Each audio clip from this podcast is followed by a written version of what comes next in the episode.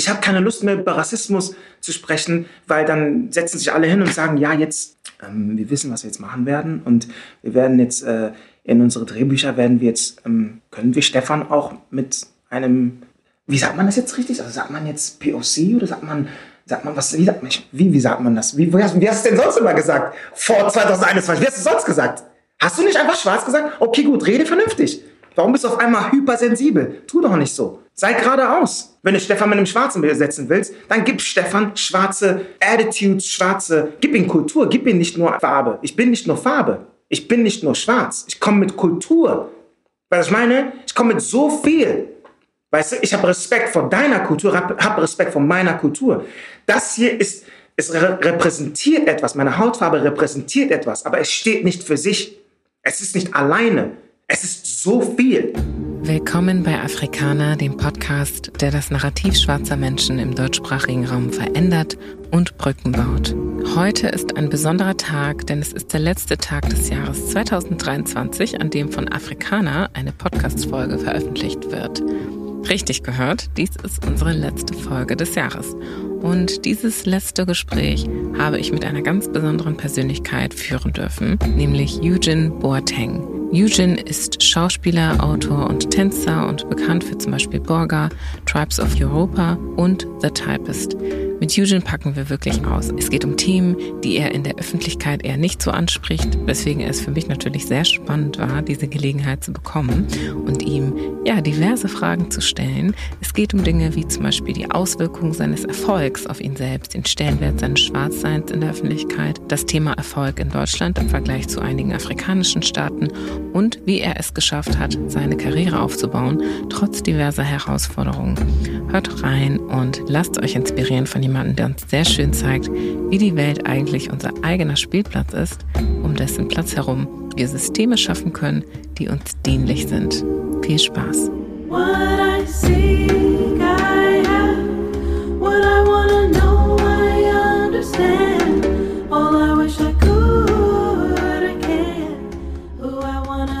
Herzlich willkommen, Eugene. Schön, dass du da bist.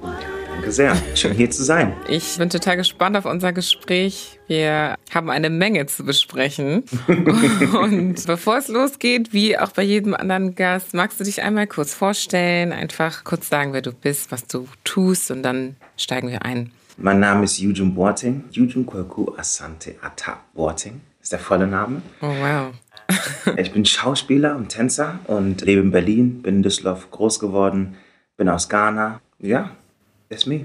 Mhm, ja, danke, danke dafür. Eugene, du hast gerade gesagt, du bist aus Ghana und in Düsseldorf aufgewachsen, lebst jetzt in Berlin. Kannst du uns einmal mit auf die Reise deiner Anfänge nehmen und uns ein bisschen vielleicht das Bild malen? Wie kommt es, dass du in Deutschland bist? Wie kommt es, dass deine Eltern in Deutschland sind? Und warum mhm. Düsseldorf? Wie sah das aus für dich? Ich muss, fällt es gerade ein, das hätte ich eigentlich schon vorher machen können aber ich möchte gerne ganz kurz eine kleine Korrektur machen. Und zwar ist mein Name Eugene, nicht Eugene. Oh, ja. sorry, das hätte ich alles, ich weiß nicht, warum ich jetzt erst dran denke, das hätte ich alles schon vorher machen können, sorry. Genau. Also okay. Also Eugene. Eugene, äh, got it. Genau, ja, ja, ja, ja. Genau, meine, die Anfänge. Meine Eltern sind nach Deutschland gekommen, ich glaube, das war in den, das war 82, 83, irgendwie sowas. Und mein Vater hat mir erzählt, also mein Vater war Soldat, das heißt, er war überall unterwegs und so weiter. Ne? Mhm. Und er ist dann, als er nach Deutschland gekommen ist, ist er irgendwann nach Berlin, also er ist nach Berlin gekommen. Es gibt so eine Soldatentruppe, so von Jungs halt, die halt nach Deutschland gekommen sind. Das ist so eine Crew, sage ich mal. Und die waren schon hier und mein Vater ist dann nach Deutschland gekommen, war in Berlin und dann hat er einen Anruf bekommen so und die meinten halt, jo, wir sind alle in Düsseldorf, was machst du in Berlin? Dann, und dann hatte ich natürlich direkt auf den Weg nach Düsseldorf gemacht zu seinen Jungs. Und so haben die Jungs sich halt gefunden und sind halt alle, die ganzen Jungs in einer Gegend, äh, eigentlich auch alle auf einer Straße quasi, haben sie dort gewohnt, sind dort groß geworden, waren schon groß, haben dort quasi ihre Zeit verbracht und uns dann halt zur Welt gebracht. Und somit haben wir auf der Straße gelebt, wo halt die halt voll von Ghananen waren. Also es waren halt alles Cousins und Cousinen. Mm. Genau, und wir haben halt alle irgendwie auf einer Straße gewohnt. Ein paar wenige haben dann irgendwie in anderen äh, Bezirken der Stadt gewohnt, aber Ja, wir waren dann, wir waren alle auf der, auf der Kiefernstraße unterwegs. Okay. Ja. Und mhm. in Deutschland haben deine Eltern sich dann auch kennengelernt? Nein, die waren schon in, in Ghana zusammen. Ah ja. Die hatten auch in Ghana schon drei Kinder. Und dann sind mm. die nach Deutschland gekommen quasi. Und die drei sind erstmal in Ghana geblieben. Und dann haben unsere Eltern äh, mich und meine Schwester bekommen. Also wir sind Zwillinge. Und dann mhm. wurden die älteren Geschwister nachgeholt. Und dann kamen die jüngeren Geschwister noch nach. Mhm, okay. Genau. Das heißt, ihr seid in einer Umgebung von schwarzen Menschen einfach auch in Deutschland aufgewachsen, ja? Das heißt, also weil oft ist es ja so, dass man nach Deutschland kommt, man hat jetzt vielleicht nicht so viele, ja, Verwandte oder Menschen aus dem aus der gleichen aus dem gleichen Heimatland aus Afrika in Deutschland mhm. und dann mhm. muss man sich erst recht auf eine sehr ja, direkte Art und Weise assimilieren, sich anpassen, mm. weil man ja nur weiße Menschen um sich herum hat, niemand, der die mm. Kultur mitträgt. Das heißt, bei dir war es ganz anders. Du bist dann wirklich schon, du hast im Prinzip ja, deine Umgebung mitgenommen sozusagen oder ihr nach Deutschland. Ja, das ist, das ist krass. Ich, ich, sag, ich sag echt immer so, dass ich schon sehr privilegiert groß geworden bin, hm. weil ich war nur umgeben von Ghanaern. Guck mal, das war so krass. In einem Haus, also in unserem Haus, wo wir gewohnt haben, ne, und das war wirklich, das war ein Ort nur für einfache Menschen, Menschen, die halt. Ja, nicht so viel, nicht so gut betucht waren vielleicht. Genau, hm. weißt du? Äh, betucht, schönes Wort, das werde ich mir merken. Und das bedeutet, in unserem Haus, wir haben halt in der Mitte gewohnt, ne? So meine Familie hat in der Mitte gewohnt. Rechts, rechts die Wohnung daneben war eine ghanaische Familie. Links daneben die Wohnung war eine ghanaische Familie. Das bedeutet, eine Etage war nur Ghana. Mm. Und dann war im selben Haus noch oben die oberste Etage auch noch Ghana. Weißt du? Wow. Das heißt, ich hatte rechts Familie, ich hatte links Familie. Mm. Und die Türen waren einfach offen. Wenn ich von der Schule kam und zu Hause niemand da war, waren halt rechts war irgendwie eine Tante dort und die Cousins oder Cousinen und links waren halt die Cousinen und Cousins und Onkels und Tanten waren halt dort. Schön, ja. Und wir haben halt von allen gelernt, so. Also rechts zum Beispiel, die bei uns gewohnt haben, mein Cousin, der hat mir die Haare geschnitten. Also der war mein Friseur, so, weißt mhm. du? Und er wurde dann irgendwann auch DJ und er hat dann einen, der links gewohnt hat, er hat ihm das DJ beigebracht, so, weißt du? Das heißt, wir haben, das war wirklich eine Familie, nur in eine, auf einer Etage. Und so ging es halt über die ganze Straße so, weißt du, mit wow, den ganzen yeah. verteilten Ghananen und so wenn ich sonntags in die Kirche gegangen bin, hat meine Tante mich von der Nummer 8, die hat mich mit ihren Kindern, hat die uns mitgenommen, sind wir in die Kirche gegangen, so, weißt du, wenn unsere Eltern nicht gegangen sind oder die mussten arbeiten oder irgendwie sowas, ja. weißt du. Und dann geh mal kurz von der Nummer 15 das und das holen, weil wir Aha. brauchen gerade dies und jenes, so, Aha. weißt du. Es war halt wie, wie so ein Dorf mit, mit den ganzen Ghananen, so, weißt du. Ja, ach, wie schön. Ja, so bin ich groß geworden. Und wie war das dann im Kontrast zur weißen Mehrheitsgesellschaft? Also wie hast du es denn trotzdem geschafft, dich da auch zu integrieren und Teil dieser Gesellschaft zu sein? Also zum einen hatten wir erstmal auf der, auf der Straße natürlich die ganzen ghanaischen Familien, aber wir hatten alle Familien dort, weißt du? Wir hatten, da waren natürlich sehr viele Ausländer, so ob das jetzt Marokkaner waren oder Türken waren oder Albaner, Griechen, Sinti, Roma, also alle waren dort so und wir waren dann irgendwann wurden wir auch mit, mit dem befreundet so und es waren natürlich auch Deutsche da. Ich glaube, so im Alter von, also sobald ich rausgehen konnte, waren schon die ganzen Kulturen irgendwie schon für mich in, bin ich mit denen in Berührung gekommen. Mhm. So. Mhm. Und da gab es halt, ne, also ob das jetzt Alessandro war, der Sinti war, ob es Rashid, der Marokkaner war, oder Florian und Dirk, die Deutsch waren, so, weißt du, die mhm. wurden halt alle waren halt alle, natürlich gab es einen riesen Streit so, weil wir prallen aufeinander und oh, das ist mein Garten, das ist mein Zuhause, das ist mein und haben dann durch, durch einen Nachbar, der dann irgendwie auch so eine Vaterfigur für uns wurde, Deutsch war er, Micha hieß er, der hat uns dann auch irgendwie, der war dann so ein bisschen, der hat uns irgendwie alle zusammengetan, weil wir uns alle irgendwie geprügelt, nur geprügelt haben, so, weißt du? und der hat irgendwie mit uns dann, keine Ahnung, so Pfeil und Bogen gebaut und wir haben so Baumhäuser oder so, so Buden gebaut und solche Sachen und so mit ihm, weißt du? Mhm. Und so haben wir dann diese ganzen Freunde gefunden in den verschiedenen Kulturen. Und das heißt, ich hatte die ganze ghanaische Community, aber dann habe ich die verschiedenen Kulturen auch noch miterlebt. Und dann ging es irgendwann in die Schule oder in den Kindergarten. Und dann hast du auch noch die verschiedenen Kulturen erlebt, so, weißt du? Mhm. Von zu Hause war es halt immer, was mir als, als Kind oder was uns als Kind immer gesagt wurde, war, damit du es hier schaffst, musst du deren Sprache besser können als sie selbst. Mhm. Okay. Du musst deren Sprache besser können als sie selbst. Weil du musst immer besser sein, weil sonst wirst du nicht gesehen, nicht akzeptiert. Du wirst niemals dieselbe Note kriegen, wenn du dieselbe Arbeit machst. Du musst bessere Arbeit machen, um dieselbe Note zu, dieselbe Note zu bekommen.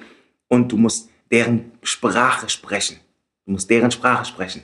Aber zur selben Zeit durfte ich zu Hause nicht deren Sprache sprechen, sondern ich musste zu Hause unsere Sprache sprechen.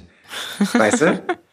okay. Das heißt, deine Eltern haben da jetzt auch nicht, ja, proaktiv dazu beigetragen, dass du die deutsche Sprache sprichst, sondern sie haben gesagt, das übernimmt im Prinzip die Schulbildung oder das Schulsystem genau. und die genau. Gesellschaft genau. draußen. Ja. Genau, genau. Okay. Das heißt also, Ghanaren sind sehr Schule, Schule, Schule, Schule, mhm. Schule, Schule, Schule. Und da ist ein riesen Respekt vor Lehrer und Lehrerinnen. Mhm. Ne? So, das bedeutet, wenn die Schule, also wenn ich irgendwas, wenn meine Schule irgendwas gesagt hat über mich, dann stimmt es. Es gibt keine Diskussion. ja. Also ich kann nicht sagen, oh, die Lehrerin lügt. Was? Mhm. Oh Gott, das Wie kann es so. sein, dass Weißt du, was ich meine? Ja. So, das bedeutet, die haben halt alles so gesagt, okay, gut, wir übernehmen die ghanaische Kultur, das übernehmen wir hier zu Hause. So, wir kümmern uns darum, dass du ne, die Sprache kennst, du weißt, was Respekt ist, du weißt, respect your elders und, und, und, und so weiter und so fort, so wie unsere Kultur funktioniert. Und Kindergarten und Schule kümmert sich um die Sprache. Aber wenn du das Haus verlässt, bist du in Deutschland und da musst du funktionieren, so wie das von dir erwartet wird, in diesem Land zu funktionieren. Mhm. Mhm. Ja, das kann ich so nachvollziehen und ich identifiziere mich total mit dem, was du gesagt hast, weil mhm. wir auch in einer Umgebung aufgewachsen sind, wo andere Asylsuchende, so wie wir, auf einem Fleck mhm. gelebt haben. Wir hatten damals so mhm. Holzhäuser, Baracken und äh, da gab es mhm. auch ganz viele verschiedene Leute. Also wir hatten Leute aus Angola, Leute aus auch Albanien, aus mhm. ähm, Bosnien. Also ne, damals noch, das war alles so ja, super viele verschiedene Russland, Polen, also wirklich. Mhm. Und deswegen war das auch für mich total normal, in so mhm. einer multikulturellen Umgebung aufzuwachsen. Und auch yeah. bei mir war das so, dass meine Eltern nicht Deutsch mit uns gesprochen haben. Geil. Die haben äh, Französisch mit uns gesprochen, wobei sie aber miteinander Lingala und Chiluba mm. gesprochen haben. Ja, das hat aber trotzdem geklappt und ich fand das auch total schön, ne? dass die Eltern mm. dann gesagt haben, das System ist da, mach deine Arbeit und tu, was dir gesagt wird, aber zu Hause ist zu Hause und da herrschen unsere yeah. Regeln. Ne? Genau, genau. Äh, Voll toll. Ja. ja, das ist schon, schon wichtig. Also, ne, das hat mir, das hat mir so viel geholfen. Diese, mhm. so, ich bin in dadurch in beiden Kulturen unterwegs, so wie du, weißt du? Und ja. fühle mich in beiden Kulturen wohl und habe nicht das Gefühl, oh, hier muss ich und oh, hier, hm, ich kann das nicht und und und. Weil zu Hause war halt Ghana und draußen war halt Deutschland. Mhm. Aber war das für dich tatsächlich nie so, dass du das Gefühl hattest, du möchtest dazugehören und du möchtest diese Anerkennung haben und auch als weiß gelten oder so. Ne? Ich habe es ja ganz oft auch miterlebt, dass man mal so eine Phase hatte, wo man weiß sein wollte oder wie ein Weißer, wie eine Weiße sein wollte. Bei mir war das auch mal so. Ich kann mich nicht bewusst dran erinnern, aber ich weiß, dass es mir erzählt wird. War das bei dir auch so, dass du sowas mal hattest? Ich wollte nicht weiß sein, weil schwarz sein war halt immer cool. Weißt du? Mhm. Weil ich war ja umgeben von den ganzen Schwarzen. Und die mhm. waren halt alle cool. Mhm. Die waren halt die waren sportlich, die waren musikalisch, die waren laut, die waren cool, die hatten Klamotten, die hatten alles, wo du denkst, boah. Und ich war halt immer, ich war halt jung und alle anderen waren halt so ein bisschen älter als mhm. ich.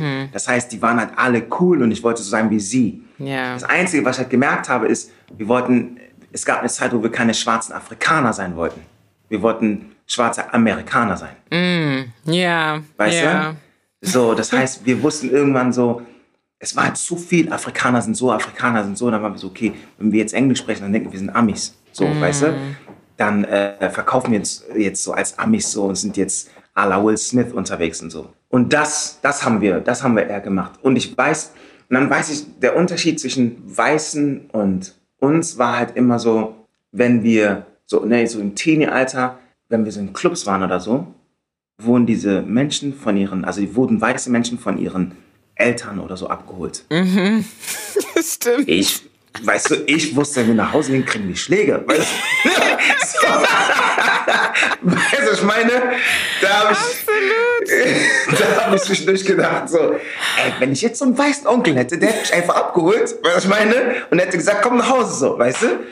Das war das. Die hatten halt, so, das war so krass. Weiße hatten wirklich, die hatten so diese Vorteile, dass die, die waren im System, waren sie, die waren besser aufgestellt. Das hat man mm. gespürt so. Das heißt, die hatten, ne, die, die Eltern haben sie abgeholt. Wir hatten halt immer so viel Palaver mit der Polizei, so, ne? Weiße haben ihren Mund aufgemacht. Wenn Polizei kam, waren die so, ich kenne meine Rechte, mein Vater wird, oh, meine Mutter wird und da, da, da. Und wenn Polizei bei uns kam, wir wussten, wir sind im Arsch, weil wenn unsere Eltern mitbekommen, dass wir irgendwas mit der Polizei zu tun hatten, sind wir am Ende. Ende, total. Das Das, bedeutet- ist total egal, wer recht hat oder wer nicht, ne? Ja, ja, ja, ja, komplett. Ja. Das bedeutet, wenn, so, wenn die Polizei kam, wussten wir, okay, alles klar, es frisst oder stirbt. Ist, wir, ich werde bei der, weil die Polizei wird machen, was sie wollen, so, weißt du. Und unsere Eltern werden machen, was sie wollen. Das heißt, das Einzige, was du machen kannst, ist rennen oder verteidige dich. Aber es gibt, wir, wir kommen nicht zu irgendeinem Konsens. Ja. Ja, auf gar keinen Fall. Weißt du? Das heißt, dadurch gab es, es gab dadurch viel, wir hatten viel Terror mit der Polizei, viel Terror, Oh. viel Schlägerei mit der Polizei, viel Zellen, viel Knast und solche Sachen. Was? So ganz, also ja, ja, ganz, ganz viel solche Sachen. So, vieles natürlich auch zu Unrecht so und wir, wir waren natürlich wilde Jungs, haben uns oft geboxt und so weiter und so fort, aber das passiert halt, wenn du, wenn du, wenn du hast, du hast halt fünf Schwarze auf einen Haufen in Deutschland, alle kriegen Panik. So, weißt du? Das heißt, jede andere Kultur kriegt Panik und denkt, was wollen die Jungs? So, weißt du? Das heißt, die kommen auf dich zu, machen dich dumm an. Wir waren natürlich mit riesen Egos unterwegs, wir lassen uns natürlich nicht dumm anmachen. Und dann führt das eine zum anderen und dann kriegt das irgendjemand mit, ruft die Polizei, die Polizei kommt, die stellen keine Fragen, die hauen direkt drauf, wenn die kommen, legen die Handschellen an, schmeißen dich in so einen Mannschaftswagen oder was weiß ich, was sie da machen, so, weißt du? Die, die, also da ist kein Gespräch, die springen mit Wow. dem Knie in dein Gesicht, was auch immer, Oh so, Gott. weißt du?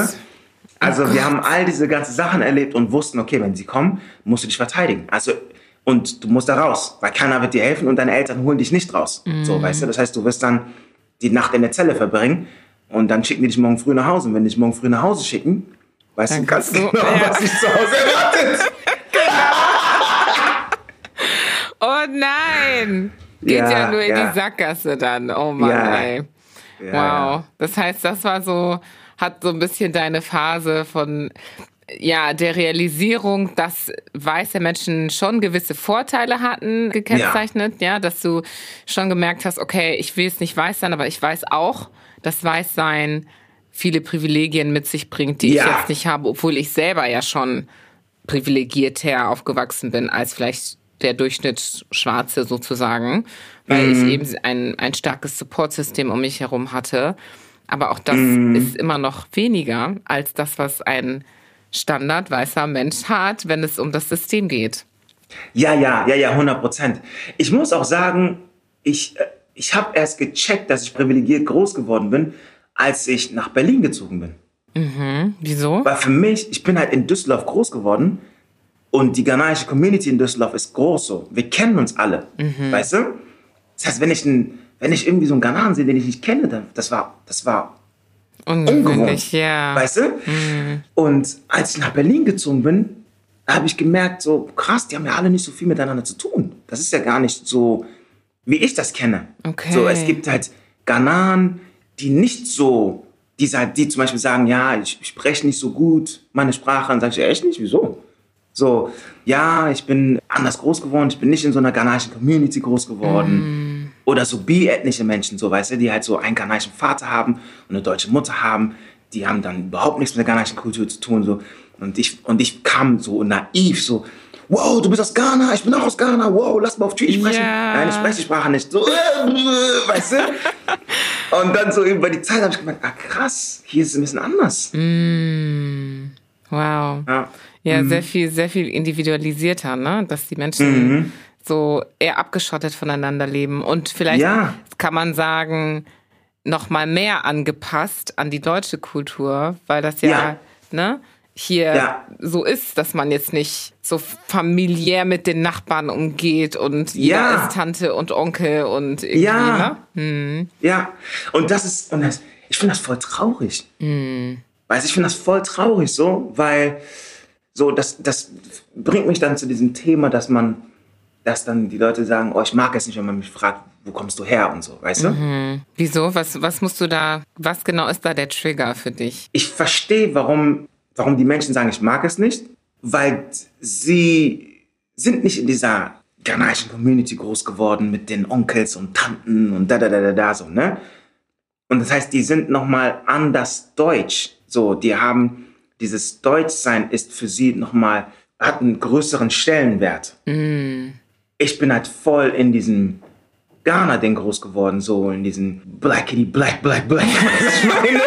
So, das bedeutet, wenn man mich gefragt wo ich herkomme, meine ich Ghana. So, Ja. keine Diskussion. Ich kann dir erzählen, Ghana ist da, da, da, da und wir sind so und so und wir sind da, da, da. Weil ich bin halt in, ich bin in Lil Kumasi groß geworden, so weißt du. Ich bin halt in kleinen Ghana groß geworden. Und ich erzähl dir, ich knall dir sofort Ghana um die Ohren und voller Stolz und und und, weißt du? Obwohl ich sogar bis zum, ich glaube, bis ich 23 war, war ich nie in Ghana. Trotzdem war ich so, ja, ich bin aus Ghana, ganz klar. Die Ghana sind halt so und so und da, da, da, da, da, da. Weißt du? Und es war niemals eine Option, dass ich sagen würde, ich, woher kommst du? Ich bin aus Deutschland. Weil ich so, Hä? nein. Ich bin nur, nur wenn ich in Berlin bin, man fragt, wo ich, wo ich herkomme, sage ich Ghana. Wenn du fragst, ah ja, aus welcher Stadt, sage ich Düsseldorf. Weißt du?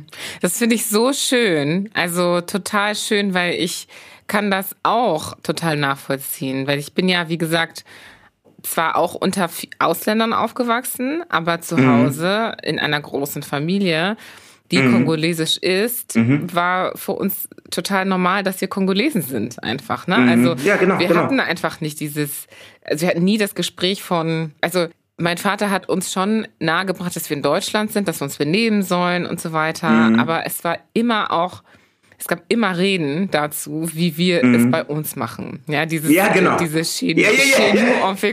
Also, das, war, das ist wirklich immer so gewesen. Und deswegen war Mhm. für mich auch immer dieses Selbstbild, dass ich Kongolesin bin.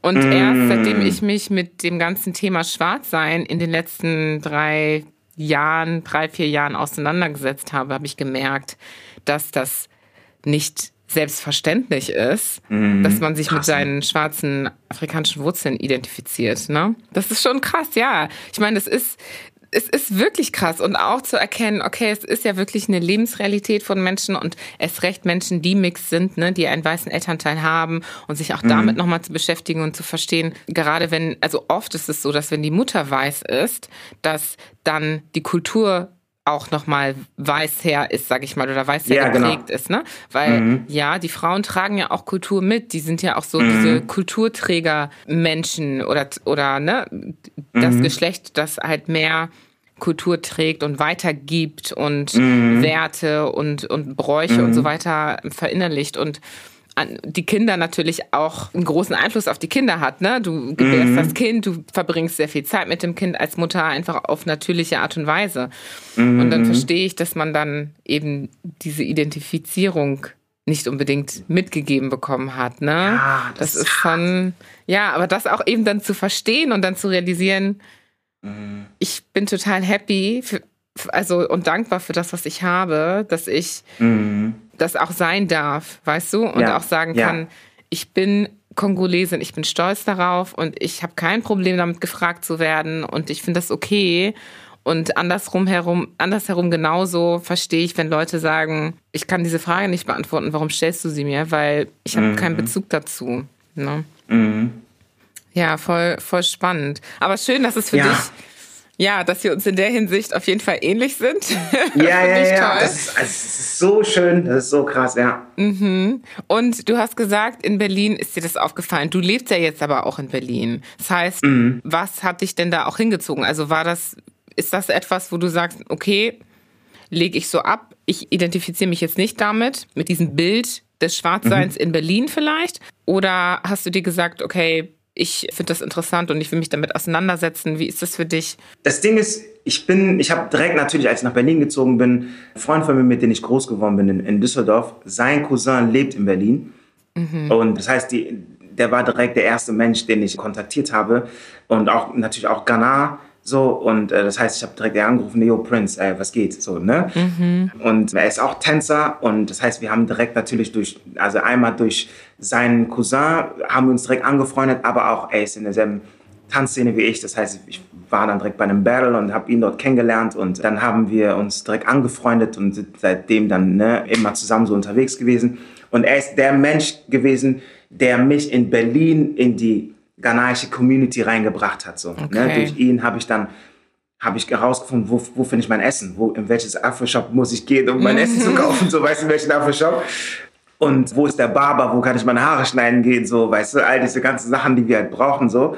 Und mit ihm spreche ich halt Twi, so. Wir sprechen natürlich mhm. auch Deutsch, aber mit ihm kann ich einen Teil meiner Kultur leben, so. Mhm. Und Ach, das war, das war natürlich eine, eine krasse Hilfe, weil das Witzige war, als ich nach Berlin gezogen bin, ich bin damals durch, ich habe so eine Castingshow gemacht, äh, Dance Star, und habe dann diese Show gewonnen und ein Preis war halt, dass ich eine Wohnung in Berlin bekomme. So, ne? Mhm. Als ich dann nach Berlin gezogen bin, haben die mich auch abgeholt von, von einem Büro so und das waren halt Weiße, ne, die mich abgeholt haben und ich habe die halt gefragt, ey, kennt ihr euch aus mit Afro-Shops, so, weil wo finde ich mein Essen so und da, da, da, was mit Schwarzen hier so, wo, und die waren halt alle so, was stellt ihr für Fragen? Weil die konnten mir natürlich helfen, waren so, keine Ahnung, weiß ich nicht, keine mhm. Ahnung. Mhm. Und ich war so, mhm. und dann haben mir so das Büro gezeigt und mir so die neue Welt gezeigt und ich war so, boah, das ist eine Welt, da, da ist ja nichts von meiner Kultur ist dort und ich muss irgendwie meine Kultur finden, damit ich ein bisschen Zuhause-Feeling habe, mhm. so in, mhm. äh, in Berlin. Mhm. Und genau da hat mir auf jeden Fall der Freund Prince sehr, sehr geholfen und dadurch habe ich irgendwie auch ein Stück Ghana hier gefunden. Oh, wow, schön. Wenn wir jetzt nochmal zurückgehen zu deinen Anfängen in Düsseldorf und deinem Aufwachsen, wie ist es mit deinen Eltern gewesen, wenn es darum ging, Werte an dich weiterzugeben. Also wir haben gerade über Ghana gesprochen und dass deine Kultur, afrikanische Kultur da sehr präsent war. Und was, mhm. was ist mit so anderen Werten, wie zum Beispiel dein Glauben? Wie bist du in der Hinsicht aufgewachsen? Und ich stelle diese Frage speziell, weil ich habe äh, vor kurzem gesehen, dass du im Kölner Treff warst und mhm. habe da so einen Ausschnitt gesehen, wo du mhm. über deinen Glauben gesprochen hast, als du den Schauspielpreis in Nigeria gewonnen hattest. Mhm. Und mhm. da hattest du davon erzählt, wie aufgeregt du warst und dass mhm. dein Glaube, ich sag das jetzt mal ganz grob, du kannst uns das ja vielleicht gleich nochmal erzählen, aber mhm. wie dein Glaube dir dabei geholfen hat, ja, diese Ruhe zu bewahren und mhm. fokussiert zu sein und eben einfach dein Ding abzuziehen. So. Und mhm. ich frage mich, woher das kommt. Also ist das auch etwas, was deine Eltern dir mitgegeben haben oder? Der Glaube, also boah, Kirche, Glaube ist, seitdem ich klein bin, eine, eine, eine Pflichtveranstaltung. das heißt, wir waren, wir waren echt jeden, wir waren jeden Sonntag in der Kirche. Wir waren jeden Sonntag in der Kirche und es war echt so von 10, 11 Uhr bis 18 Uhr. So, wow, weißt du? ja. Also wir waren halt einfach den ganzen Tag in der Kirche. und das Krasse ist so, ich vermisse das jetzt. Als Kind habe ich das gehatet. Ne? Mm. Und ich musste, ich musste in die Kirche gehen und ich habe es gehasst, in die Kirche zu gehen. Und das kam, das kam von meiner Mama, ich bin ganz ehrlich. Also ich bin, ich bin ja, meine Mutter ist früh gestorben so und ich bin mm. mit meiner Stiefmutter dann groß geworden. Und sie, sie hat uns in die Kirche gebracht. Sie hat uns in die Kirche, in die Kirche, in die Kirche, in die Kirche, in die Kirche. Jeden Sonntag. Keine Diskussion. Du wirst halt, ne, du ziehst deinen Anzug an, so, ne, als mhm. Kind hast du deinen Anzug. Dann wirst du eingecremt des Jahrhunderts, so, mit Kokobata, weißt du? Und dein Gesicht leuchtet vor der Creme. Dann werden dir deine Haare gekämmt, aggressiv wie noch nie so. Und du denkst, oh mein Gott, wieso kämmt ihr meine Haare so? Weißt du, mit dem Afro kommen so. ja. So, wird dir Wachs schön reingeschmiert, dann wird es gecremt. Und dann bist du so richtig geputzt für die mhm. Kirche, so, ne? Und dann bist du in der, in der Kirche und dann gibt es Sunday School. Dann hast du halt die Lehrerin, die halt die Kids dann irgendwie in so einen Bereich nimmt und dann sind halt die ganzen Kinder dort und ihr spielt, ihr esst, ihr, dann werden euch Geschichten erzählt, so, also alles spielerisch und alles für Kinder, so kindergerecht, so, weißt du? Mhm. Und dann, wenn die, wenn, wenn, die, wenn die Kirche vorbei ist, so, gibt es danach so Essen und Essen war halt ein, also das, was man heute als Weihnachtsessen so beschreiben würde, das war halt jeden Sonntag. Das heißt, die ganzen Mütter und Tanten haben halt, haben halt alle gekocht und kamen mit fettem Essen, kamen sie halt dahin. Mhm. Und dann wurde sonntags nach der Kirche fett gegessen. Also fett gegessen, weißt du? Keine Snacks oder so, sondern richtige Gerichte. Du hast so Jollof hast du dort, du hast Wachi, du hast so richtige Gerichte, ghanaische Gerichte halt die halt gekocht wurden und dann hast du halt gegessen und dann gehst du halt irgendwann nach Hause und dann ist der Tag um. Aber es war halt, es war halt, ne, du musst pünktlich sein und es war halt streng so, weil du musst dann, ne, jeden Sonntag und so. Als, und als ich zwölf war, hatte ich, glaube ich, so den Raum bekommen, mitzuentscheiden, ob ich in die Kirche will oder nicht. Mhm. Und sobald ich gespürt habe, dass ich einen Raum habe, habe ich natürlich direkt gesagt, ich gehe nie wieder in die Kirche, hatte gar keinen Bock mehr. Und dann habe ich Fußball entdeckt so, ne? Und habe dann Fußball gespielt und hatten wir sonntags, jeden Sonntags hatten wir Spiel. Also hatte ich eine gute Ausrede, mm. warum ich nicht mm -hmm. in die mhm. Kirche gehe. Also habe ich dann ne, Fußball gespielt, jeden Sonntag gespielt, bla bla.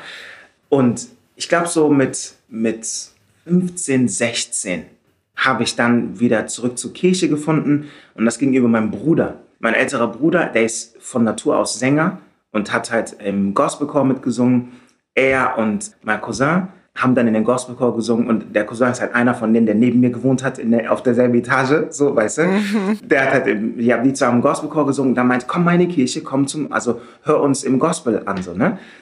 Und dann bin ich halt in die Kirche gegangen und habe denen dann zugehört, so, und das hat mich so berührt und ich habe dann, ich habe mich darin verliebt, meinem Bruder und meinem Cousin beim Singen zuzuhören.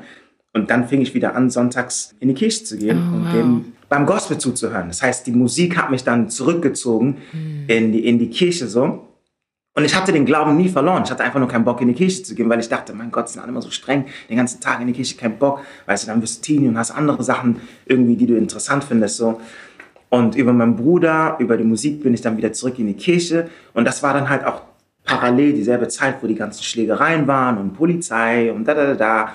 Und dann fing auch so Mädelsgedöns an, dann verliebt man sich und so weiter und so fort und alles Mögliche so. Ne? Das heißt, die ganzen, der, der ganze Drama, der stattfindet so als, als junger Mensch so, ne? Und du bist halt verloren in dieser Welt. Was machst du? Du hast Aggression, du, du, fühl, du fühlst sehr viel Ungerechtigkeit und weißt nicht, was du damit tun sollst und aufgrund dessen läufst du auch mit sehr viel Wut in dir rum so und weißt nicht, wohin mit deiner Wut. Das heißt, jemand mhm. sagt einen dummen Spruch und du drehst schnell durch so. Mhm. Du hast natürlich Werte als Kind so irgendwie beigebracht bekommen so, aber sobald du das Haus verlässt, kannst du ruhig ein wilder Junge sein so, weil wer will dir was sagen, so, weißt du? Du bist schwarz, du bist jung, du bist äh, in Deutschland unterwegs, du hast das Gefühl, keiner kann dir was und wenn du dann, außer halt die, die Erwachsenen so und die Älteren, die können dir was und die haben halt Systeme und Regeln aufgestellt, wo du halt so benachteiligt wirst, so, also trägst du deine Wut und deine, deine, dein, dein Frust an halt Menschen in deinem Alter so irgendwie aus. Und als ich dann irgendwie wieder in der Kirche war, hatten wir einen Menschen namens Brother Peter.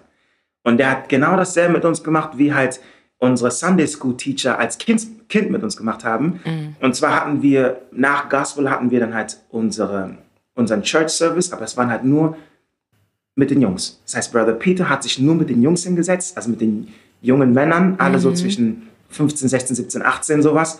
Und dann saßen wir halt wie so im Stuhlkreis und haben Church Service gehabt, weißt du? Und der okay. hat dann mit uns über die Bibel gesprochen, über Gott und alles Mögliche und so. Und er war auch Chorleiter von dem äh, Gospelchor so. Und er hat dann sehr viel, sehr viel uns mitgegeben. Und wir kamen halt mit allen so einem Problem. So, wir kamen samstags von irgendeiner Schlägerei, kamen wir dann sonntags in die Kirche und haben darüber gesprochen, was am Wochenende passiert ist. er hat ja. über Ver Vergebung gesprochen, er hat über, also über alles Mögliche gesprochen. Und von ihm, ich erinnere mich wirklich daran, dass ich von ihm Ver Vergebung gelernt habe. Weißt mhm. du? Das habe ich dann, das trage ich immer noch mit mir mit und bin natürlich, als ich dann nach Berlin gezogen bin, habe ich dann auch eine Kirche gefunden und bin weiterhin zu dieser Kirche gegangen und so. Und deswegen ist für mich ja der Glaube und die Bibel und Kirche und Jesus ist wichtig, ja. Schön, wow, was für eine Reise du durchgemacht hast. So ein Auf und mhm. Ab und mhm. aus der Kirche wieder in die Kirche. Ja. Ich fand das total herzerwärmend, dass ich diesen Teil gehört habe, weil ich fand das so schön, wie offen und, und ungezwungen du über deinen Glauben gesprochen hast. Und das besonders, weil wir in einer Gesellschaft leben, in der es schon fast verpönt ist, so offensichtlich christlich zu sein. Ne? Mhm. Also zumindest im Mainstream. Ja, im Mainstream mhm. kommt das nicht so mhm. gut an. Und yeah. deswegen war das total erfrischend, finde ich, dass du da so so locker und offen und authentisch einfach deinen Glauben so zum Ausdruck gebracht hast und mhm. mit einer persönlichen Geschichte das nochmal so greifbar gemacht hast auch. Und mhm. ich frage mich, was dich motiviert, in deinem Glauben auch zu bleiben, in Anbetracht dessen, dass du ja auch Teil, also du bist ja auch im Mainstream unterwegs, du bist ja auch mhm. ne, in der Entertainment-Branche unterwegs und mhm. so viele Menschen erzählen davon, wie sie vom Glauben abkommen und die Kirche verlassen und all diese Dinge und du hältst da ja so sehr noch dran fest und ich frage mich, was dich dabei motiviert, an deinem Glauben so festzuhalten in dieser Umgebung. Boah ich bin ganz ehrlich, ich kann Gott nicht leugnen. In meinem Leben, n -n. ich wäre der größte Heuchler, wenn ich Gott in meinem Leben leugnen würde. weißt du? So, es gibt so viele Momente, die ich, ähm, wo ich Fragen habe und ich bin so, ey, was soll das? Und, und, und, und dann kriege ich einfach eine ganz, ganz unheimliche Antwort und ich denke so, wow, was ist hier gerade passiert? Also so innerlich, meinst du? Du bekommst innerlich eine Antwort oder wie meinst du das? Innerlich wie äußerlich. So, okay. also ich habe Ihr Lieben, an dieser Stelle unterbreche ich das Gespräch kurz, um euch mitzuteilen, dass diese Folge von LinkedIn unterstützt wird. Diejenigen, die mich kennen, wissen, dass mir die Zusammenarbeit mit anderen Unternehmen, die an Afrikaners Vision glauben, sehr wichtig ist. Denn so bauen wir aktiv Brücken.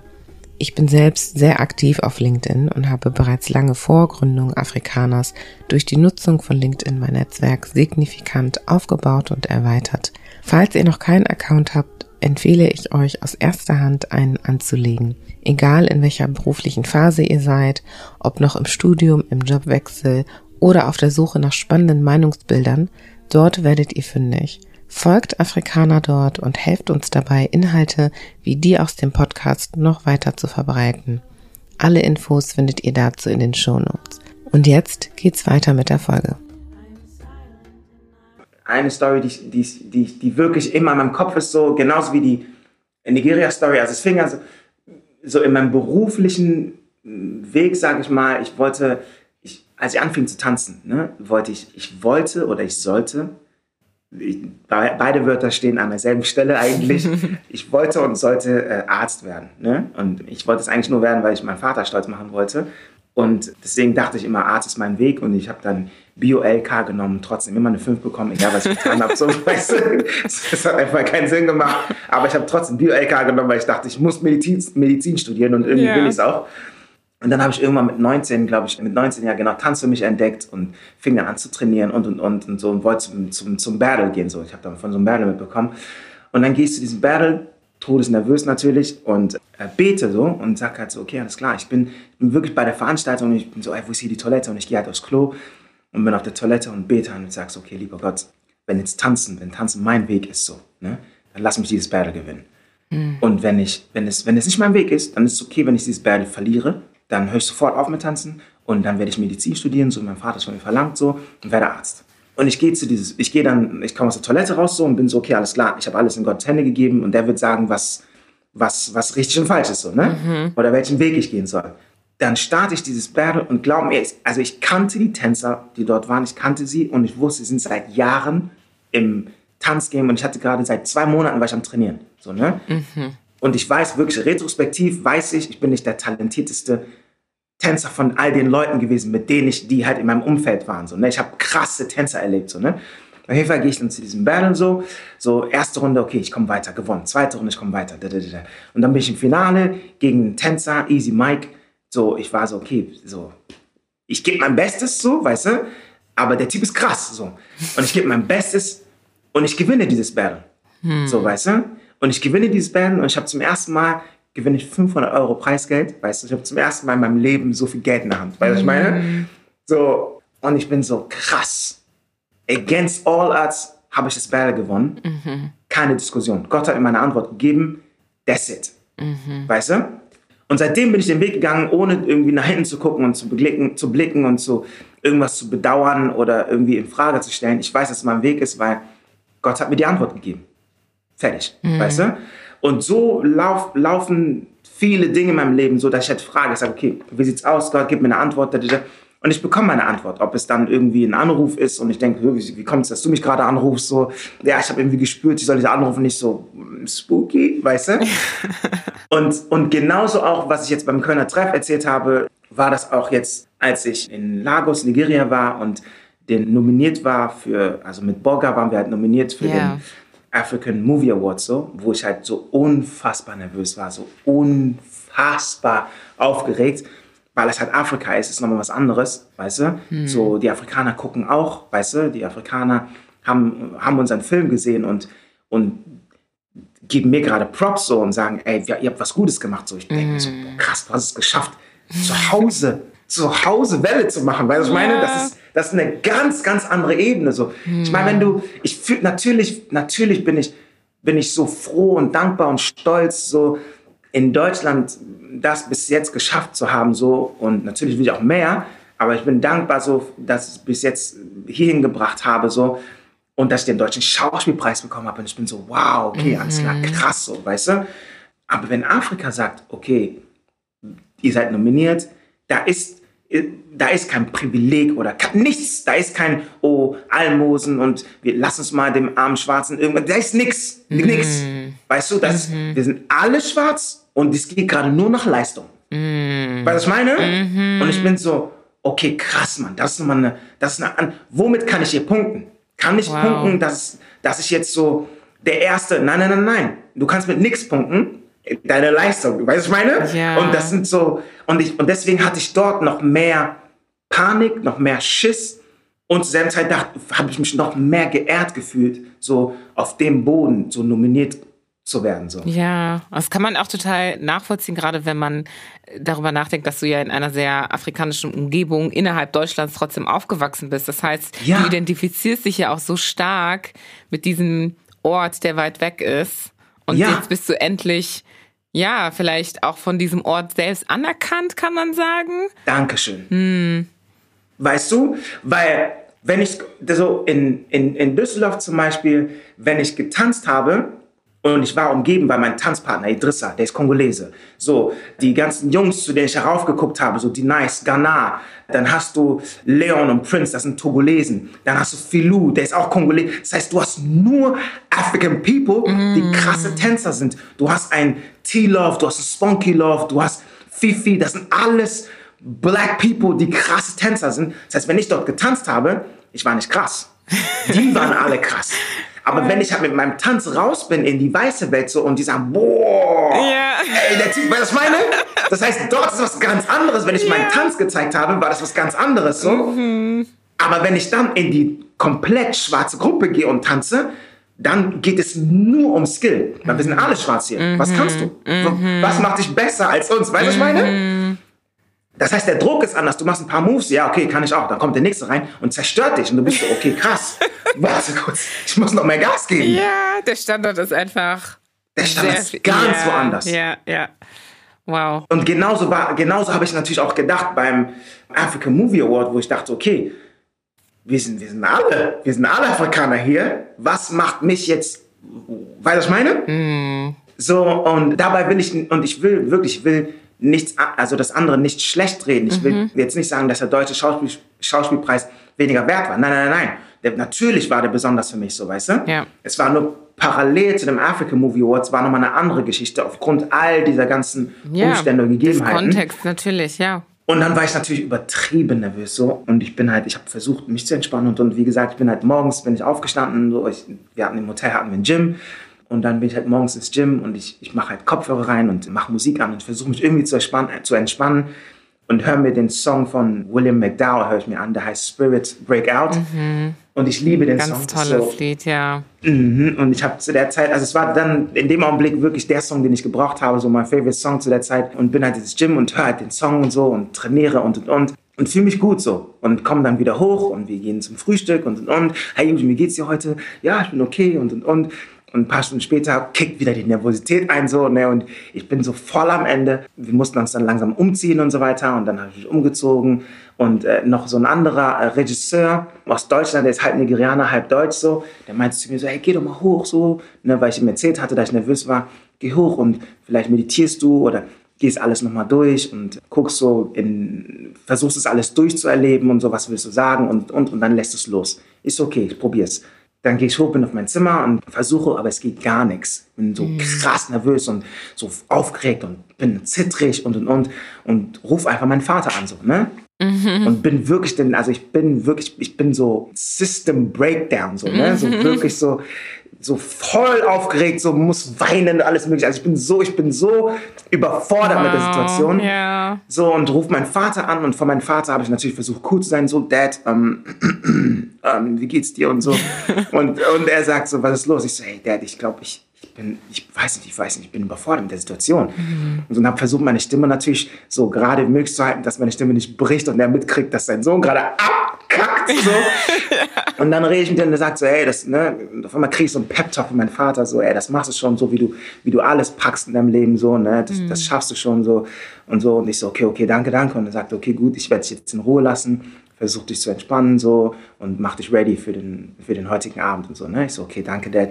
Wir legen auf ziehe mich an und so, wir gehen runter.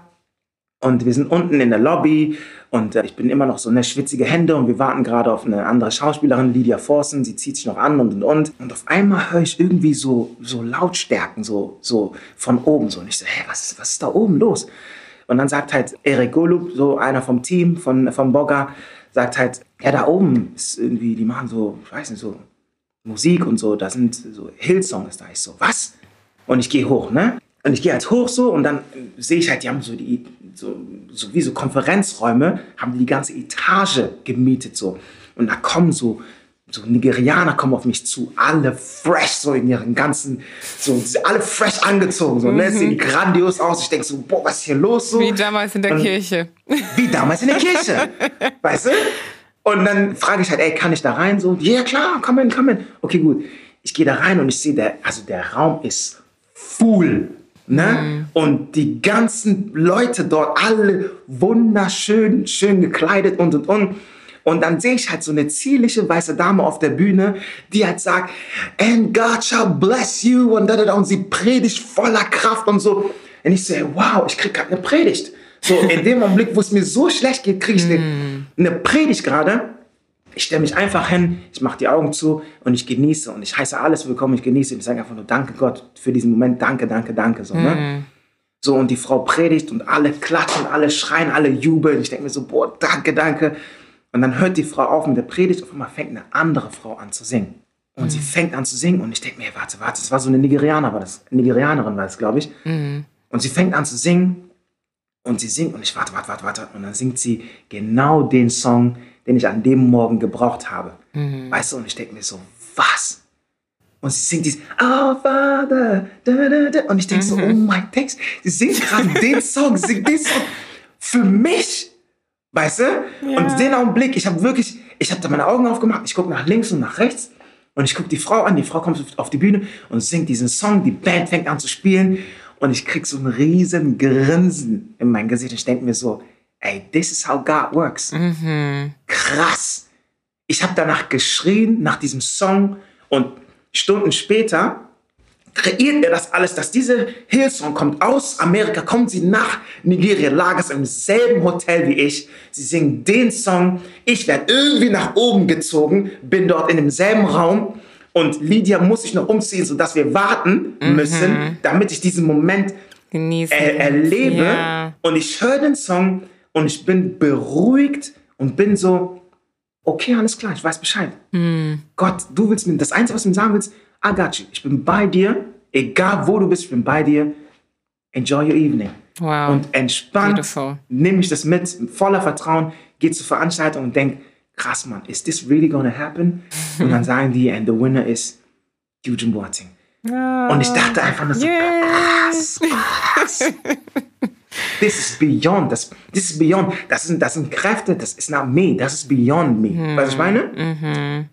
Und das so sind, dann, ist, ja. sind das dann so, ja, kann ich mir gut vorstellen, dass das Erfahrungen und Erlebnisse sind, wo du sagst, dein Glaube wird, wenn überhaupt, nur gefestigt durch diese, durch diese genau. Erlebnisse und nochmal bestätigt, ne? Genau.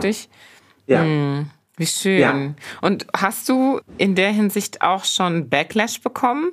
Also gerade so in im Kontext des Mainstreams? Hast du so Leute gehabt, die gesagt haben, Ach so. whatever, komm uns hier nicht mit deinem Glauben oder wie auch immer? Mm, nein, Backlash nicht. Ich. Oder Kritik. Ich, ich, ja. Nein, auch nicht Kritik, sondern ich, ich komme, ich diskutiere gerne, also ich unterhalte mich gerne und lerne gerne. Und das führt dann natürlich zu Diskussionen, weil ich komme dann mit meinem Wissen an und bin der Meinung, mein Wissen ist die pure einzige Wahrheit. Und dann kommen Leute und fordern mich heraus und sagen, okay, was ist hiermit? Was ist hiermit? Was ist hiermit? Und ich bin mhm. so, ah, I didn't know, warte kurz, ähm, warte, äh, äh, äh, weißt du? Aber das regt mich dazu an, noch mehr zu lernen, noch mehr zu erfahren, noch mehr zu verstehen. Und über die Zeit wachse ich immer mehr in meinem Glauben und verstehe auch immer mehr die Schriften, weißt du? Mhm. Und deswegen, nein, ich würde nicht sagen Backlash, sondern ich eher wurde ich herausgefordert, noch tiefer reinzugehen und noch mehr zu verstehen, so, mhm, weißt du? Mhm. Wenn ich dann über, also über die Zeit kommen solche Bücher wie Gespräche mit Gott. Und dann lese ich diese Bücher, die sind dann so, oh, oh warte mal ganz kurz, was wird mir da gerade erzählt? Ich, wusste, ich dachte, das läuft doch so und so. Und dann wird mir was über Meditation gesagt, dann wird mir was über das Universum und und und. Dann bin ich so, hm, warte kurz. Okay, gut, dann mache ich wieder die Bibel auf und dann gucke ich nochmal in die Bibel rein und bin so, ah, das heißt, und dann sehe ich Parallelen. So, dann kommt die, die Wissenschaft, sagt dann, okay, mittlerweile das und dies und jenes und Quantenphysik und und und. Und dann bin ich so, okay, warte kurz, mach die Bibel wieder auf und guck rein. Ah, und dann sehe ich wieder Parallelen, so, weißt mhm. du? Das bedeutet, ich werde es gibt auch Momente, wo ich dann natürlich auch das Gefühl habe, äh, ähm, ich verstehe gar nichts mehr, was ist los. Dann gibt es Krisen, wo ich dann denke, ey, Gott, wo bist du? Ich brauche dich gerade und und und, gib mir eine Antwort und und und. Aber irgendwie kommt dann wieder etwas um mich zu und dann scht, gleicht sich das wieder aus oder dann äh, wird es irgendwie so wieder zusammengebracht und dann macht, machen Dinge wieder Sinn, weißt du? Hm, ja, okay. Das heißt, du bist, äh, wie soll ich sagen, du wächst mit deinem Glauben oder dein Glaube wächst mit dir, sodass du ja ne, im Prinzip für dich selbst auch sagst, das ist kein, keine, kein Ziel oder keine Destination, sondern du wächst und lernst mit dem Glauben mit und es ist einfach ein Teil von dir und deinem Weg, so, ne? Wie, je nachdem, ja. in welcher Situation du dich befindest, schaust du, okay, was sagt der Glaube hier? Wo weiß mhm. ich vielleicht etwas nicht? Wo fehlt, fehlt mhm. mir noch Wissen, als dass du ja. ja dich herausgefordert fühlst und sagst, oh nee, ist doch nichts für mich. Ja, ja, ja, ja genau, genau, mhm. genau. Und ich habe halt, ich sag halt so, ich sag zu jedem Menschen, jeder hat eine innere Stimme mhm. und ich höre meine innere Stimme. Mir sagt eine Stimme von innen, mach dies, mach jenes, mhm. weißt du? Mhm, was soll ich jetzt machen? So kurz ruhig sein, so boah, okay, mhm, ich glaube, ich sollte da lang gehen. So, weißt du? Mhm. Und dann, okay, dann mache ich das und dann geht das gut aus und denke ich, boah, krass, okay, wow, was war das denn gerade? So, weißt du? Das heißt, ich, ich, ich, ich fühle mich halt, auch wenn es Momente gibt, die jeder Mensch hat, wo man sich alleine fühlt, so, würde ich sagen, im, also overall, im Großen und Ganzen, bin ich nicht alleine, sondern ich habe das Gefühl, ich werde ständig, bin ich in Begleitung.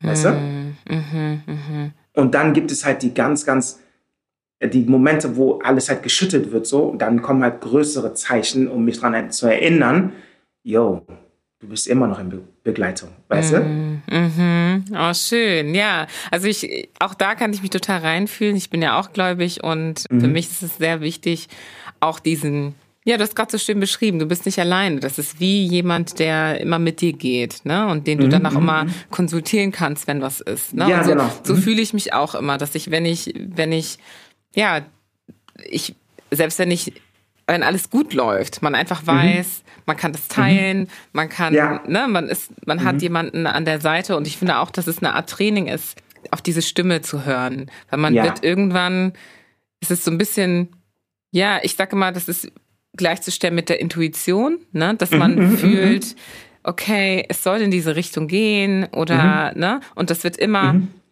schärfer, immer mhm. klarer, je mehr man diese, diese Stimme trainiert und auf sie hört vielleicht, ja, und mhm. merkt, ja, ja. ich gebe der Raum. Ja, mhm. finde ich, finde ich schön. Schön, dass du das ja. auch so für dich ausleben kannst und das mhm. Teil deines Lebens ist und nicht etwas, was separat davon stattfindet. Ne? Ja, das ist also, nein, nein, nicht separat, das ist, das ist, das ist das Leben. Mhm. Also ich, es wird sich vielleicht krass anhören, ne? aber ich bin ganz ehrlich, ich bin fasziniert von Jesus. Ich bin ganz ehrlich. Mhm. Ich bin fasziniert von Jesus, weil, guck mal, Jesus, ich weiß nicht, wer das war, dessen Ohr abgeschlagen wurde und er legt die Hand drauf und dann ist sein Ohr wieder da, so, ne? Mhm. Und ich bin so, ah, Player, wie hast du das gemacht? was ich meine? Ich bin so, okay, cool, anscheinend konntest du Menschen heilen und du, du hast gesagt, diese und mehrere Dinge könnt ihr auch. Mhm. Ich glaube, es war Petrus. Okay, danke dir. Ich bin, ich bin nicht so krass, ich bin nicht so krass mit Zitieren und so weiter und so fort. Ne? Alles gut. Okay, gut.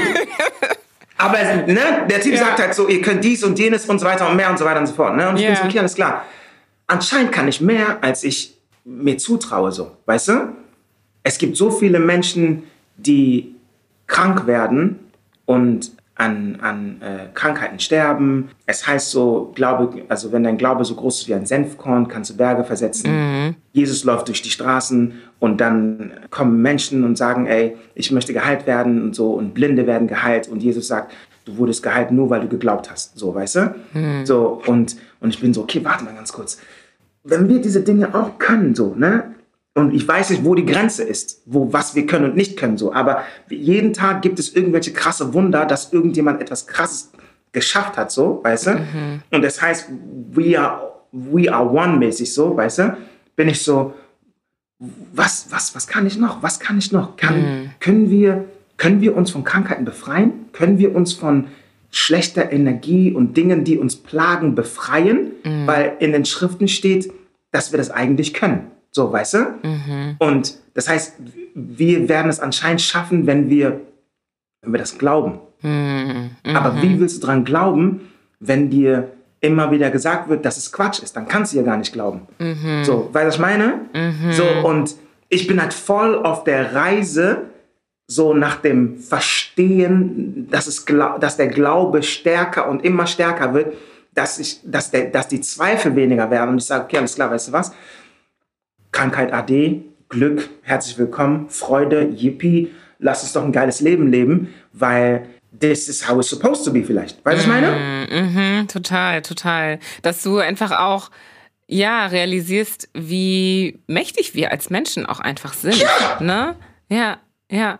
Das ist, finde ich auch total faszinierend, weil ich, ich habe jetzt ein paar Menschen kennengelernt, die an Krebs erkrankt sind und mhm. dadurch beschäftigt man sich dann auch mit dieser Krankheit und mhm. überhaupt mit der mhm. Gesundheit und so weiter. Und wenn man dann da eintaucht, dann merkt man zum einen, man beschäftigt sich jetzt mal mit dieser Thematik Gesundheit, mhm. nicht nur Krankheit, mhm. aber auch Gesundheit.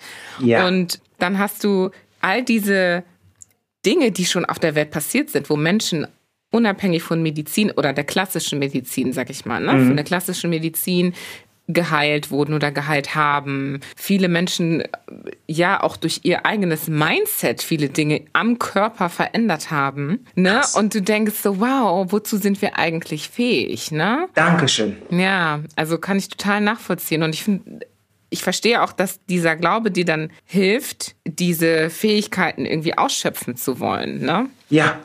Hm. du bist also auf deiner Reise, hast du gesagt, ja, deine Grenzen auszuschöpfen, sag ich mal, ja. oder, oder die kennenzulernen.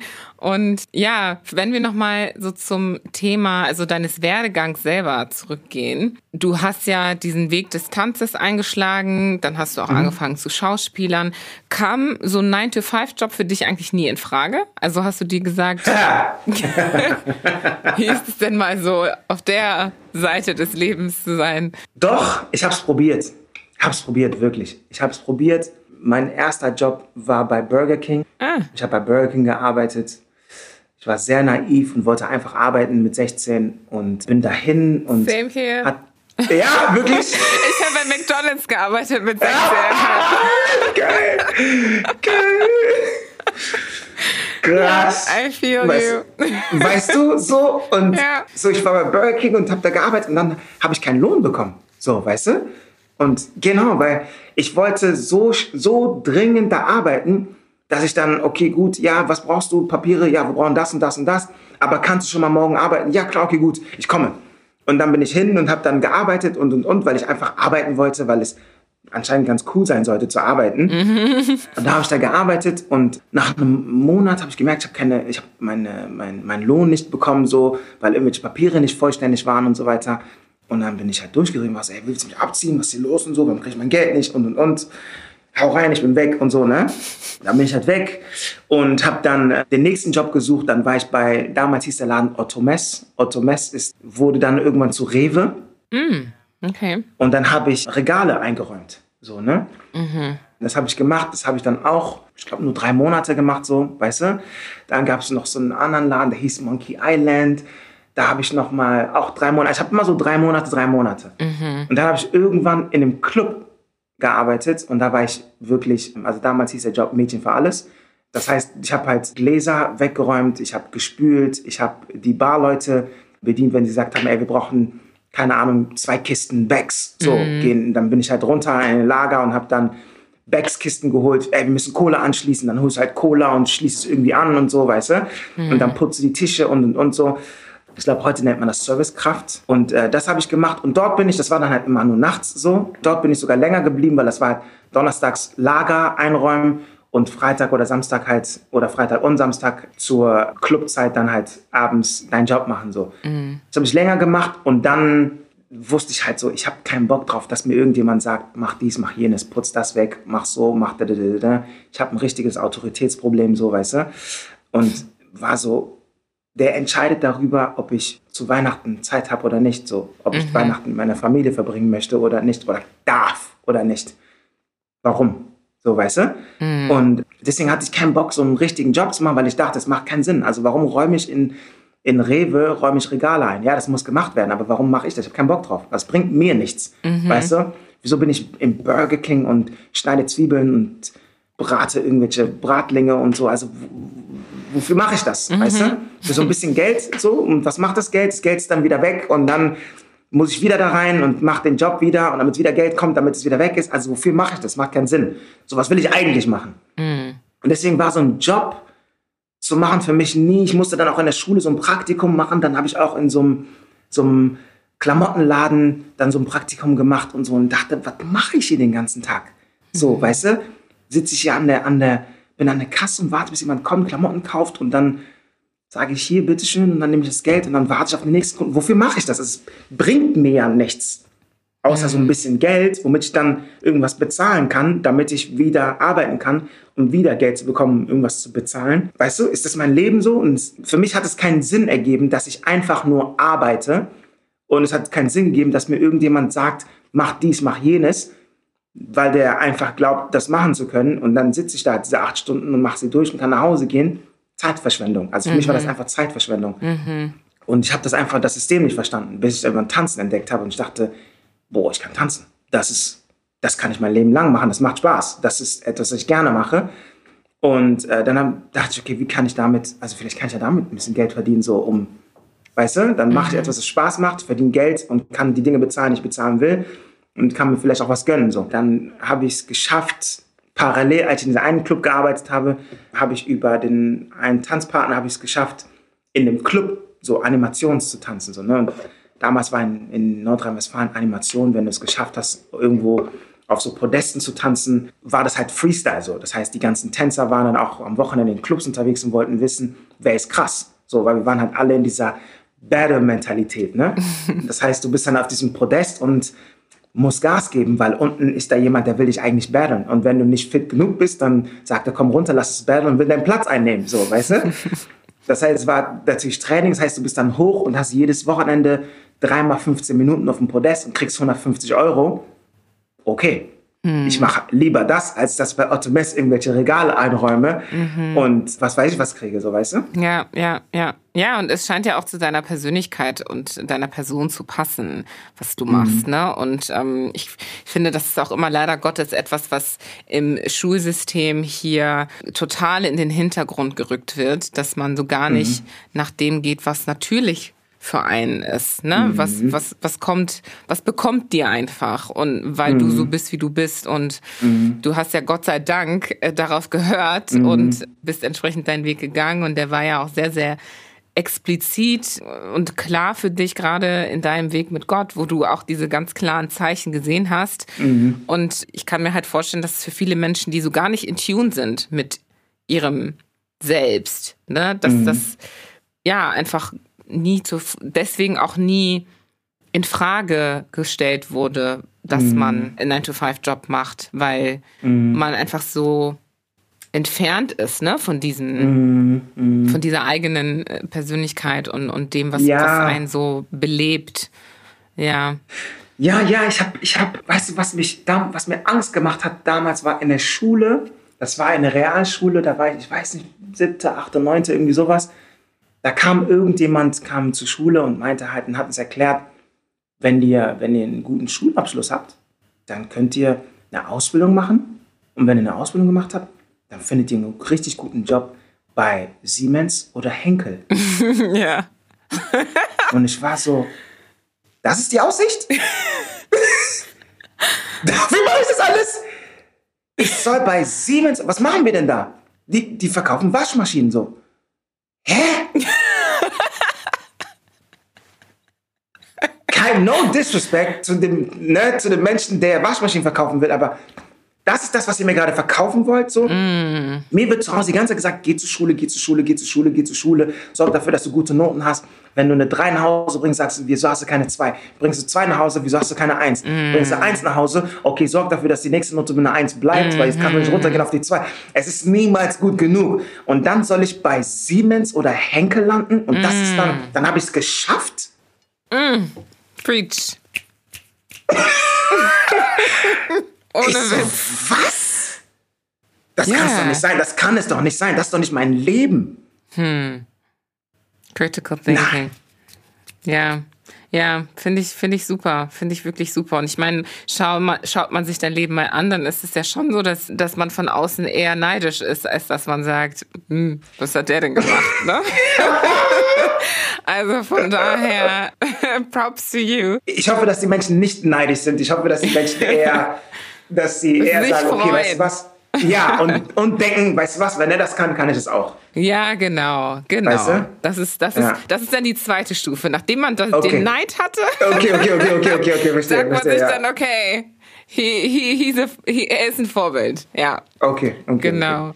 Gotcha. Und ja, also du hast ja auch selber von Vorbildern gesprochen. Du hast gesagt, du hattest sehr viele äh, Vorbilder im Bereich Tanz und diese Menschen um dich herum haben ja auch gewisse Türen für dich geöffnet. Mhm. Und du bist ja auch deswegen oder dadurch sehr gut in Berlin angekommen und Mhm. da wird für mich auch noch mal so dieses Power of Network klar oder sticht Mhm. hervor für mich. Würdest du es auch so sagen? Würdest du sagen, dass das das Netzwerk war, was dir auch da geholfen hat, deinen beruflichen Weg zu gehen oder wie würdest du das beschreiben? Ja, Netzwerk auf jeden Fall. Doch vor Netzwerk ist Skill. Weil in, weißt du, in NRW war alles, du musstest dir alles verdienen. Das hatte alles mit Respekt zu tun, weißt du? Und ich wurde, ich war in einer, weil ich habe ja, guck mal, ich habe erklärt, ich war, wir waren, ne, schwarze Jungs und Mädels, Schlägereien, das heißt, du musst stark sein, du musst fresh sein, du musst gute Klamotten haben, du musst irgendwas können, so, damit du respektiert wirst, so, weißt du? Ich war sehr, sehr dünn, so, ich habe mich für Dinge interessiert, so, ich habe irgendwann auch, wollte ich mich nicht mehr prügeln, habe gesagt, wir müssen uns nicht prügeln und dann, YouTube, was erzählst du, Mann? Der hat das und das, das direkt draufhauen und so, weißt du? Ich so, nee. Das heißt, irgendwann wirst du dann auch so, boah, YouTube, du bist so komisch, du willst über solche Dinge reden und da, da, da, da und so. Und dann denkst du so, hm, ich brauche irgendwie, ich, wo kriege ich meinen Respekt, so, weißt du? Und in dem Tanzding habe ich gemerkt, so, da habe ich etwas gefunden, wenn ich darin der Beste werde, dann hört man mir zu. So, und dann, dann, dann kann ich meine Idee verbreiten und man hört mir zu, so, weißt du? Okay. Dann fing ich an zu tanzen und wurde natürlich belächelt, so erstmal. Und dann gewinnst du das erste Battle. Ja, okay, mal schauen, ob du das nächste Battle gewinnst. Und dann gehe ich zum nächsten Battle und kassiere komplett und verliere sofort, werde rausgeschmissen, tschüss. Und ich bin so, oh oh, also so einfach ist es doch nicht. Dann musst du trainieren, trainieren, trainieren. Und es gab halt wirklich Leute, damit du überhaupt, damit die dich einladen zu einem Training, damit du überhaupt zu einem Battle mitkommen kannst und und und, musstest du dich irgendwie beweisen, dass du tänzerisch überhaupt fit bist. Weißt du, was ich meine? Und das bedeutet, dann trainierst du, trainierst du, trainierst du und kommst zum nächsten Battle. Und beim nächsten Battle sind wieder alle und gucken. Und sie gucken und sehen, oh krass, du bist heftig, du bist besser geworden. Ich habe gesehen, Mann, du bist am Trainieren, du bist fit geworden. So, komm mal bei uns vorbei, lass mal zusammen trainieren. Oh. Und auf einmal kannst du mit den großen Jungs trainieren. Weißt du? Dann entsteht ein Netzwerk, weil ich an meinem Skill gearbeitet habe, ist jetzt die, ist die Tür auf, dass ich Leute kennenlerne. Und ich komme da rein und ich sehe halt die Leute, die ich, zu, dem, zu denen ich immer heraufgeschaut habe, jetzt bin ich mit denen in einem Raum und wir trainieren zusammen. Weißt du? Und auf einmal unterhalten wir uns und im, im Inneren denke ich, boah, krass, Mann. Äh, ähm, ähm, ich, ich habe eigentlich riesen Respekt vor euch, aber äußerlich bin ich so, ja, weißt du, da, da, da, und da, da, da, dann sprechen wir so Smalltalk und, und, und. Und dann merkst du, okay, gut, wir haben jetzt irgendwie Kontakt ausgetauscht, wir bleiben in Kontakt. Bei der nächsten Veranstaltung, ey, Eugene, alles klar, bei dir geht's dir gut? Ah, krass, wir kennen uns jetzt. Mhm. Wir kennen uns jetzt, weil ich an meinem Skill gearbeitet habe. Ich habe trainiert den ganzen Tag. Ich war ja ein Psycho. Ich habe den ganzen Tag trainiert. Mindestens vier Stunden am Tag habe ich trainiert. Mhm. Weißt du? So, und dann bist du jetzt mit den Jungs, okay, gut, dann gehst du zum nächsten Battle. Auf einmal kennen dich jetzt andere, weil die deine Skills gesehen haben. Die wollen mit dir ins Gespräch. Ey, Eugen, lass uns mal da, da, da, da, da, da. Weißt du? Mhm. Und genauso auch in der Schauspielerei. So, du machst, du machst, du machst, du machst, du machst, du machst. Auf einmal heißt es, Deutscher Schauspielpreis, mhm. Eugen Boateng. Hey Eugen, lass mal reden. Oh, jetzt wollt ihr mit mir reden. Netzwerk, Netzwerk wird aufgebaut. Mhm. Weil ich ne, also bevor ich den Schauspielpreis bekommen habe, musste ich mit meinem Schauspielcoach an meinem Skill erstmal arbeiten, um diese Leistung zu bringen am Set, mhm. weißt mhm. du? Natürlich hat es auch viel mit meinem Mindset zu tun, was von zu Hause kommt. Eugen, you have to go the extra mile. Du musst immer härter arbeiten. Du musst if you want to choose like a king, you have to become a king und und und all diese ganzen Sachen so, weißt du? Mhm. Und dann arbeitest du an dir und arbeitest an deinem Skill und dann wirst du irgendwann auch dafür geehrt, honoriert so und denkst, okay, gut. Und damit kommt dann auch, das öffnet wieder Türen, dass du auf einmal sagst, äh, dann gibt dir jemand die Nummer und du sagst, ich kann dich einfach anrufen. Ja klar, ruf einfach an, Eugene. What? Ich rufe an, die Person geht dran. Wow, die Person geht dran, wenn ich anrufe. Freund von mir, Tresor, der sagt immer, Eugene, du bist jetzt an einem anderen Punkt in deinem Leben. Ein Anruf. Hm. Excuse me, weißt du? Und jetzt sind wir an dem Punkt, so, und es geht halt immer weiter und immer weiter, dass dein, dein Telefonbuch, in Anführungsstrichen, deine Kontaktliste, wird größer mit mehr Leuten und mit Leuten, die auch mehr zu sagen haben, die jetzt dir zuhören und die ans Telefon gehen oder zurückschreiben, wenn du dich bei denen meldest. So. Und dadurch ist so, wächst mein Netzwerk so. Deswegen würde ich sagen, Netzwerk auf jeden Fall. Aber bevor ich überhaupt da reinkomme, bevor die Türen geöffnet werden, Skill. Mm, okay. Before network is your skill.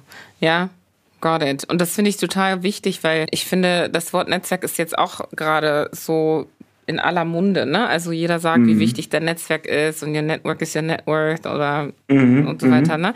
Aber mhm. bevor man da hinkommt, was ich eben auch sehe oft ist dieses Jahr, genau, triff dich einfach mit Leuten und so weiter. Aber wo, mhm. worüber willst du mit den Leuten reden, ne? Und. Ähm, was willst du den Leuten auch darbieten? Weil am Ende des Tages sucht ja jeder nach einem Wert. Wir suchen ja alle nach mhm ne, nach, nach mhm. Wertschöpfung, mhm. was kannst du mir mhm. bieten und klar, was kann ich mhm. dir bieten. Wenn du nichts zu bieten hast, außer einfach nur aufzutauchen irgendwo, mhm. mhm. dann wird das wahrscheinlich nicht nachhaltig sein. Ne? Und deswegen finde ich das ganz gut, dass du da nochmal echt so, ein, so eine Betonung drauf legst. Was ist dein Skill? Und es muss ja nicht nur ein Skill sein, ne? es können ja mehrere Skills sein, aber auch den Fleiß dahinter zu setzen, ja. diesen Skill zu entwickeln. Und ähm, ja, sich darüber auch Gedanken zu machen. Ne? Wie kann ich diesen Skill entwickeln? Wo kann ich das machen? Wer kann mir helfen? Du hattest einen Coach.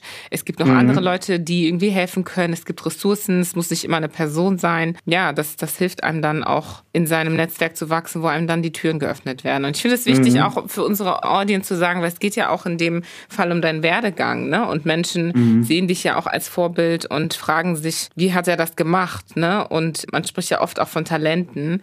Aber ein Talent ist erstmal nur ein Talent und muss entwickelt werden. Mhm. Ne? Und du hast es ja jetzt hier vorgemacht und nochmal erklärt. Es ist gut, ein Talent zu haben, es darf aber nicht dabei bleiben. Ne? Ich, ja, ich, ich möchte noch, noch mal betonen, aus, aus meiner Perspektive ne, und da, wo ich herkomme, ja. bin, ich nicht, bin ich nicht der Talentierteste. Hm. Alle, also alle, zu denen ich heraufgeschaut habe, sind so unfassbar talentiert. Es ist unglaublich, wie lange, also wie schnell es bei denen geht, bis sie Dinge verstanden haben, bis sie das verinnerlicht haben. Ich dachte, was? So jemand wie ein Idrissa, so jemand wie die Nice, die haben, der, das geht ruckzuck. Die müssen nicht so lange im Trainingsraum sein wie ich. Mm. So, das bedeutet, ich wusste, Idrissa ist talentierter als ich, so tänzerisch. Das war für mich immer klar. Das bedeutet, wenn er gesagt hat, ey, yo, lass uns morgen dann und dann 18 Uhr treffen, dann war für mich klar, okay, alles klar, wenn wir uns um 18 Uhr treffen, werde ich den ganzen Tag vorher trainieren, bevor er kommt. Und wenn er kommt, dann trainieren wir nochmal zusammen. Mhm. Weißt du, das heißt, ich muss, das war mein Extra Mile. Ich musste doppelt, dreifach, vierfach so hart trainieren, weil ich nicht, ich war nicht so mit, mit Talent so gesegnet wie er oder wie andere, bei denen Dinge so ruckzuck funktioniert haben, weißt du? Ja, ja, ja. Wow, finde ich super. Super, dass du das erwähnst. Weil ja, das ist es auch, ne? Man kann ja auch sich etwas aneignen, was man vielleicht vorher gar nicht kannte. Was man mhm. vorher, wo man gar keine Skills oder nur wenig Skills vorher hatte. Und vielleicht nur das Bedürfnis da war, ne? Sich da ja. irgendwie zu entwickeln. Und das alleine mhm. reicht schon aus. Mhm. Super coole, cooler Tipp. Vielen Dank. Und ich, und ich wurde sogar als Kind, wurde ich tänzerisch ausgelacht. wow. Wurde ausgelacht. Meine Familie hat mich ausgelacht, dass ich nicht tanzen kann. Meine Cousins haben mich ausgelacht, dass ich nicht tanzen kann. Wow. Weißt du? Das heißt, so alle konnten es, ich konnte es nicht. Ich, ich muss, weißt du, ich meine? Krass. Also es ist, ja. Krass. Mhm. Wow. Also ich muss auch gerade denken und ich habe mich gefragt, hm, weil man mich auch schon gefragt hat, ja, sag, sag mal, Julie, hast du das irgendwie gelernt mit dem Interviewing und so, ne? Mhm, mh. Und ich muss, ich, ich habe das nicht gelernt. Ich habe das auf keinen Fall gelernt und ich mhm. wusste, sogar früher war das eher so, dass ich total Angst hatte, mich auszudrücken. Und ich hatte Angst, mm. ins Gespräch zu kommen. Und ich hatte Angst vor Smalltalk und sowas, ne? Finde ich gar, mm. also finde ich noch heute nicht immer nicht so cool. Mm. Aber ich habe gelernt, damit mhm. umzugehen. Mhm. Das war auch ein Lernprozess, ne? Also genau, wirklich genau. dieses, also zu verstehen, okay, ich bin jetzt vielleicht nicht gut darin, ne? Mhm. Und vielleicht habe ich auch als Kind jetzt nie gesagt, ich habe wirklich nie gesagt, ich will irgendwann Podcaster, Podcasterin werden oder Interviewerin oder so oder Moderatorin. Mhm aber im Laufe der Zeit dann schon irgendwie zu realisieren, okay, vielleicht bin ich nicht gut in diesem Ding, aber mhm. ich finde es cool, wenn andere das machen oder ich mhm. bewundere andere Leute, die das können ja. und dann daran arbeiten und wirklich versuchen, besser zu werden einfach. Dieser Fleiß, mhm. ne, der, der ja, muss ja. einfach da sein, so. Man muss Dankeschön, an dem arbeiten. Ja, voll mhm. gut, voll gut. Cool. Du bist ja, wir haben jetzt auch über das äh, Thema Schauspielerei gesprochen. Das ist ja auch eines deiner Berufe. Und mhm. ich wollte da nochmal, bevor wir zum anderen Thema kommen, fragen, hast du da Vorbilder? Also hattest du oder hast du, vielleicht hattest du welche oder hattest du keine und wie sieht es heute aus? Natürlich habe hab ich Vorbilder. Also Will Smith, Denzel Washington, mm. das sind halt mhm das sind halt meine Jungs so, weißt du? Diese zwei erinnern mich aber auch sehr an meinen Vater. Und ich muss sagen, mein Vater ist schon ein Vorbild für mich gewesen. Das heißt, also mein Vater ist ein Vorbild, weil ich immer, ich habe den immer bewundert, wie er Dinge gemacht hat, so, ähm, was er geschafft hat. Acht Kinder in Deutschland zu einer Zeit, die nicht heute war, so, weißt du? Das ist so, mhm. yo, weißt du, was ich meine? Absolut. Und so, mein Vater hat immer, also zu Hause war immer Respekt und Disziplin, Respekt, Disziplin, Extra Mile und, und, und. Und da, diese Dinge habe ich in Will gesehen. Also Will hat das einfach nur auf seine Art und Weise genau dasselbe nochmal zu mir gesagt. Und genau so auch Denzel Washington. Ich muss auch sagen, ich komme von einer Zeit, wo es kein YouTube gab. So, ich habe mhm. mit 22 oder 23 meinen ersten Computer gehabt so und das erste Mal äh, das Internet so entdeckt in, mhm. in Berlin, weißt du? Mhm. Und da habe ich erst so äh, YouTube kennengelernt und dann fing ich an, so Interviews mir anzugucken, so, weißt du? Und habe viele Interviews von Will, weil ich kannte nur seine Filme und fand ihn einfach cool in seinen Filmen. So. Und Denzel fand ich einfach cool in seinen Filmen. Und dann habe ich halt Interviews gesehen und sie haben halt erzählt, so wie sie an die Dinge herangehen und woran sie glauben und was für sie wichtig ist. Und ich dachte so, boah, krass, das ist genau dasselbe, was mein Vater sagt. Mhm. Hm. Deswegen, also Will und Denzel, das sind schon da sind schon die Jungs, ja. Hm.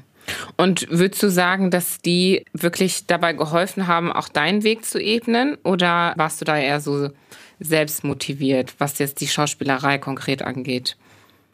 Boah, nein, nein, nein, die haben auf jeden Fall geholfen. Ja. Die haben auf jeden Fall geholfen. Also so vieles hat geholfen. So, ich habe ich hab meinen Teil dazu beigetragen, aber all diese Menschen, die vor mir da waren, haben so viel für mich getan. So. Ich habe natürlich, also meine Vorbilder waren sehr viel in Amerika, ja. aber selbst in Deutschland, so, ob das jetzt eine Sherry Hagen ist, die in Deutschland gekämpft hat, so, weißt du, oder eine Annabelle Mandeng, so, die in Deutschland viel gerissen hat, so, oder ein Tyron Ricketts, der in Deutschland Dinge gerissen hat, so. Diese Leute haben auch für mich die Tür so aufge geschoben, gedrückt und den Weg geebnet so und ich stehe auf, auf deren Schultern so, weißt mhm. du? Und aufgrund, aufgrund dessen, was sie geschaffen haben und was sie geschaffen oder auch nicht geschaffen haben, waren halt die Türen, aber genauso auch so eine, so Leute wie Min Kai oder so jemand wie Pega, so, weißt du, das sind auch Leute, die im Bereich Schauspielerei, die jetzt zwar nicht schwarz sind, aber die sind auch Ausländer, die halt auch irgendwie für Ausländer einfach Tür auf Türen so raufgedrückt und gerissen haben, mhm. dass ich dann irgendwann kam und war so, okay, okay, Guys, warte, warte, warte, ich nehme kurz Anlauf und boom, weißt du? Und ich stehe halt auf all deren Schultern und bin, habe denen natürlich einiges zu verdanken. Mhm. Und genauso wird es auch, also genauso werde ich auch jemand sein, auf deren Schulter andere Leute stehen werden. So. Mhm. Ich hoffe, ich hoffe, dass ich mehr Leute mm, an meine Seite bekomme, so in meiner Generation, die mit mir die Türen auftreten, sodass wir ein, eine größere Fläche bieten für die nächste Generation, dass sie nicht auf einem, auf einem wackeligen Fundament stehen, sondern auf einem festen Fundament stehen, weißt du? Mhm. mhm. Okay, ja. wow. Richtig schön. Du möchtest also selbst auch ein Vorbild sein für diejenigen, ja, die dir zuhören vielleicht und äh, nach uns kommen und vielleicht ja. erst in ein paar Jahren dieses Gespräch anhören werden. Yeah, ja. Sehr schön. Fall. Ja. Und ja, das bringt mich tatsächlich auch zum nächsten Thema, also das ganze Thema Black Lives Matter. Das hatten wir ja auch mal besprochen mhm, mhm. in unserem Vorgespräch. Und das ist ja natürlich ein Riesenthema. Das könnte man ja von verschiedensten Blickwinkeln angehen. Aber ich möchte mhm. es gerne von dem angehen, wie du gerade da reingegangen bist, nämlich dieses Thema Vorbilder und was man sieht, was ist da, was ist, was ist die Realität für einen selber. Und mhm. du hast, soweit ich mich erinnere, hattest du gesagt, dass das für dich einen anderen Stellenwert hatte, so ein bisschen, weil deine Identität als Schwarzer ist mhm. schon immer da gewesen. Also als schwarzer Afrikaner ist für dich immer da gewesen. Mhm. Und mhm. das Thema Black Lives Matter war entsprechend nicht etwas Neues für dich in dem Sinne, dass jetzt plötzlich Aufmerksamkeit mhm. auf Afrika, auf afrikastämmige Menschen gesetzt wird. Es war mhm. für dich so, ja, dass es eher eine Erinnerung war für das, wofür du eh schon stehst. Mhm, mh, mh, mh. Und ich würde gerne von dir wissen, was glaubst du, hat das vielleicht mit Menschen gemacht, die das Privileg nicht hatten, in so einer schwarzen Umgebung, um zu äh, aufzuwachsen. Oh. Was war das? Was was war deine Wahrnehmung? Hm, ich war sehr, ich war sehr emotionalisiert auf jeden Fall, weil ich gemerkt habe, so ne, diese ganzen Proteste und dass die Menschen auf die Straßen gegangen sind und gesagt haben, Black Lives Matter, say it out loud, I'm black and I'm proud und so weiter und so fort. Ne? Da dachte ich so, boah, krass, krass, krass. Und ich habe halt gemerkt, dass es sehr viele Menschen gab, für die war es voll wichtig. Mhm. Für die war es voll wichtig, so dahin zu gehen und das zu erleben. Und ich war bei einer, ich war bei einer Demo in Düsseldorf. Das war, glaube ich, parallel, waren in vielen Städten. Es war dann in Berlin, es war in München, es war in Hamburg, es war in Köln, es war, also zu der Zeit waren, ne, und sehr viele Menschen sind auf die Straße gegangen.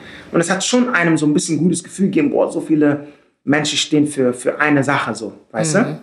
Und deswegen war ich sehr, ja, war ich so ein bisschen hin und her gerissen, weil ich dachte, boah, krass, okay, die Menschen brauchen das, das tut denen gut, die fühlen sich gesehen und so, weißt du? Und dann war voll auf das Gespräch, dann hast du oft gehört, so Diversity, wir wollen jetzt, ne, in, in der Filmbranche, wir achten jetzt auf Vielfalt und dann wurden Worte wie POC wurden immer größer und mm. BIPOC wurden dann immer mehr in, in den Mündern gelegt und so weiter und so fort und so.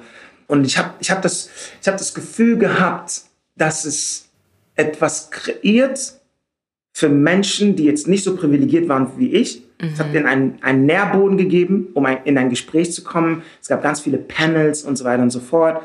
Aber es war nicht so ganz für mich. Mhm. Warum war es nicht so ganz für dich? Mm. Also lag es vielleicht zum einen daran, dass du sagst, naja, ich habe das Problem nicht. Und also das Problem von wer ich bin und dass ich gesehen werde, auch weil du hattest Menschen um dich herum, die dich gesehen haben, die auch so aussahen wie du? Oder ja, was, was war da so die Sache, die, die für dich, die dich einfach nicht angesprochen hat? Ich glaube, mein größtes Problem war, diese Black Lives Matter Geschichte war sehr auf Opfer sein gestimmt, mhm. weißt du? die armen Schwarzen, sie, denen geht es so. Das heißt, immer wenn du auf Instagram gegangen bist, hast du wieder gesehen, Polizei schlägt schwarze Menschen. Polizei macht das mit schwarzen Leuten. Jetzt gibt es irgendwo in Texas, gehen irgendwelche Weiße auf die Straße und erschießen diesen einen Typen und dann werden Schwarze erhängt und da, da, da. Und das hat mich an meine Kindheit erinnert, als ich diese ganzen Filme wie Serafina gesehen habe, mhm. Amistad gesehen habe und diese ganzen Filme, wo Schwarze gelyncht werden und wo mit denen gemacht wird, was man will, so, weißt du? Und ich war so, ich bin kein Opfer. Mhm. Ich bin kein Opfer. Ich bin nicht der arme Schwarze. Und die schwarzen Menschen, die ich kenne, das sind nicht die armen Schwarzen. Das sind krasse Leute. Mhm. Weißt du, wie krass meine Schwester ist? Weißt du, wie krass meine Cousine ist? Meine Cousine hat mir beigebracht, wie man mit einer Frau tanzt. weißt du, ich meine? Ja. So, weißt du, ey, so nebenbei, weißt du? Im Salsa-Tanz oder gab es da bestimmt einen Tanz? Weiß, wie wir, wie wir tanzen, wenn wir im Club sind, weil ich meine. Okay, okay, got it. So, so, das heißt, sie hat gesagt, nein, komm her, komm, ich zeig dir mal. Dann hat sie mich genommen so und ich war so, äh, äh, weißt du, wir tanzen so und so, grindet man und so move man und so ist, wir nennen das in Düsseldorf, sagen wir mal Reibekuchen dazu. So reiben wir so, weißt du. Oh, wow, okay. Weißt du, aber ja, ich bin kurz zum Thema gekommen. Ähm, weißt du, ich bin so, ey, meine Leute sind krass. Meine Leute sind keine Opfer, die sind krass. Weißt du, was sie alles geschaffen haben? Die sind krass.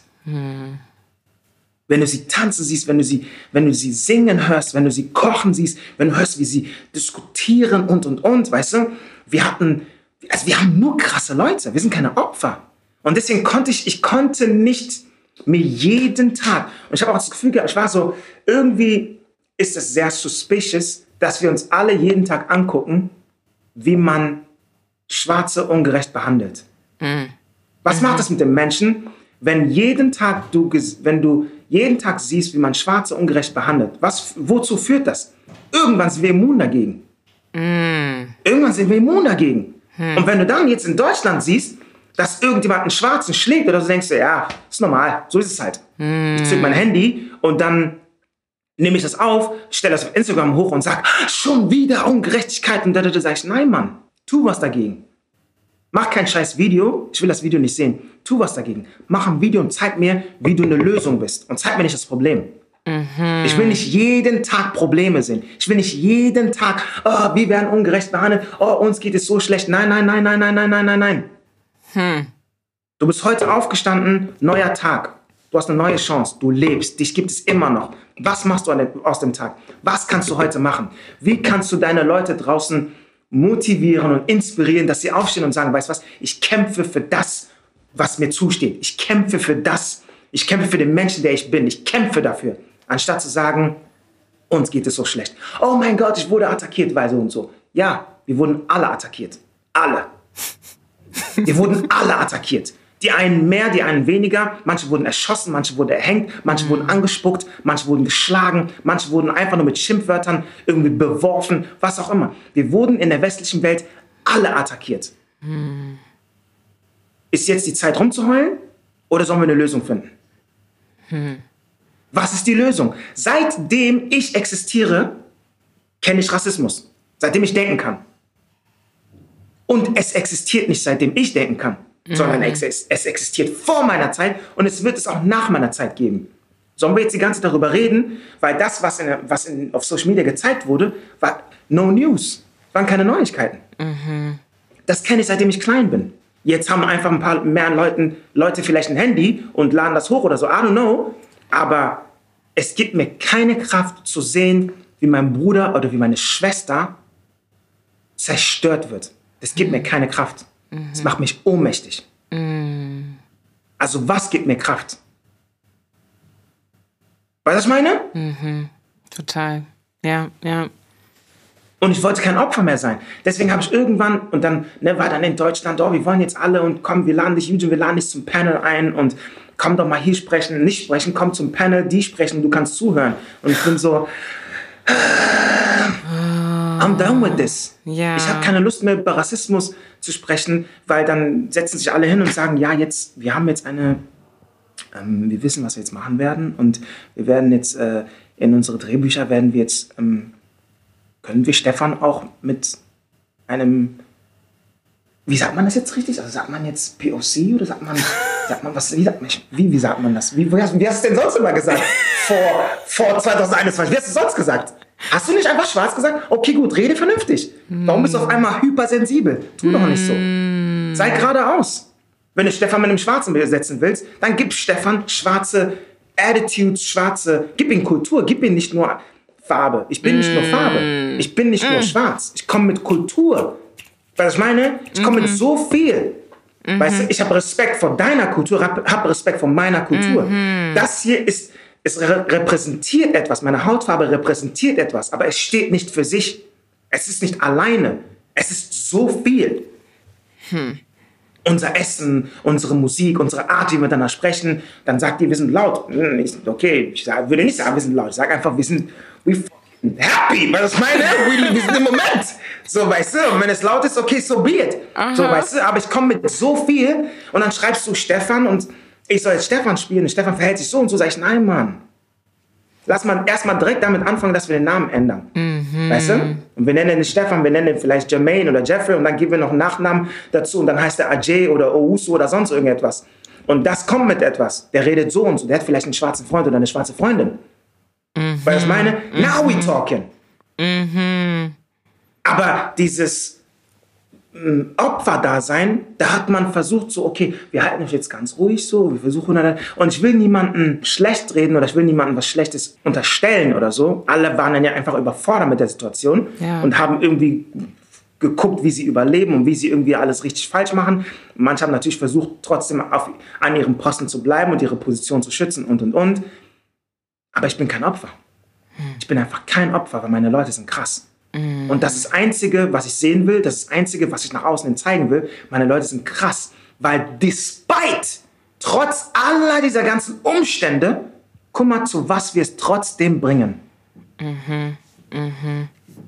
Ja. Yeah. Preach it. Honestly, ich, hab, ich, will, ich würde so gerne gerade ein Mikrofon runterfallen lassen.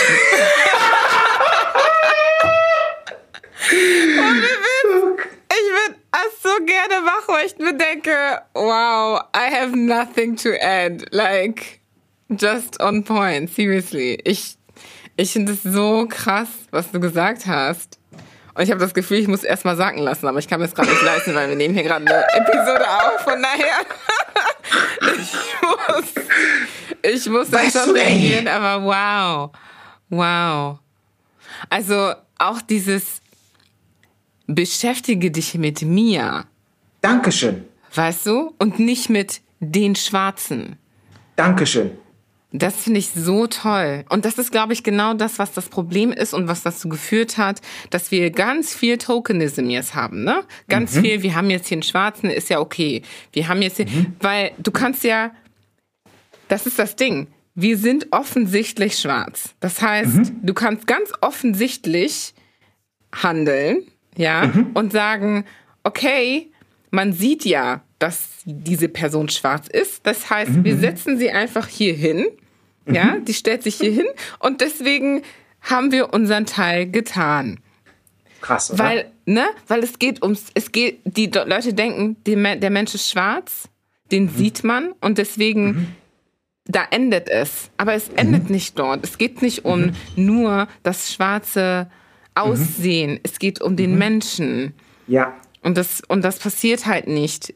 Also diese intrinsische, dieses Nachdenken, dieses sich wirklich beschäftigen, damit passiert nicht, wenn man eben nur schwarz, schwarz, schwarz sieht, ne? Und dieses, mhm. diese Reaktion, diese Emotionalität. Und aber auch, mh, mm, und da kannst du mir sagen, ob du dem zustimmst oder nicht, dieses äh, Fordern nach, wir wollen mehr Schwarze sehen an Repräsentationen und dass auch da die Argumentation oft endet.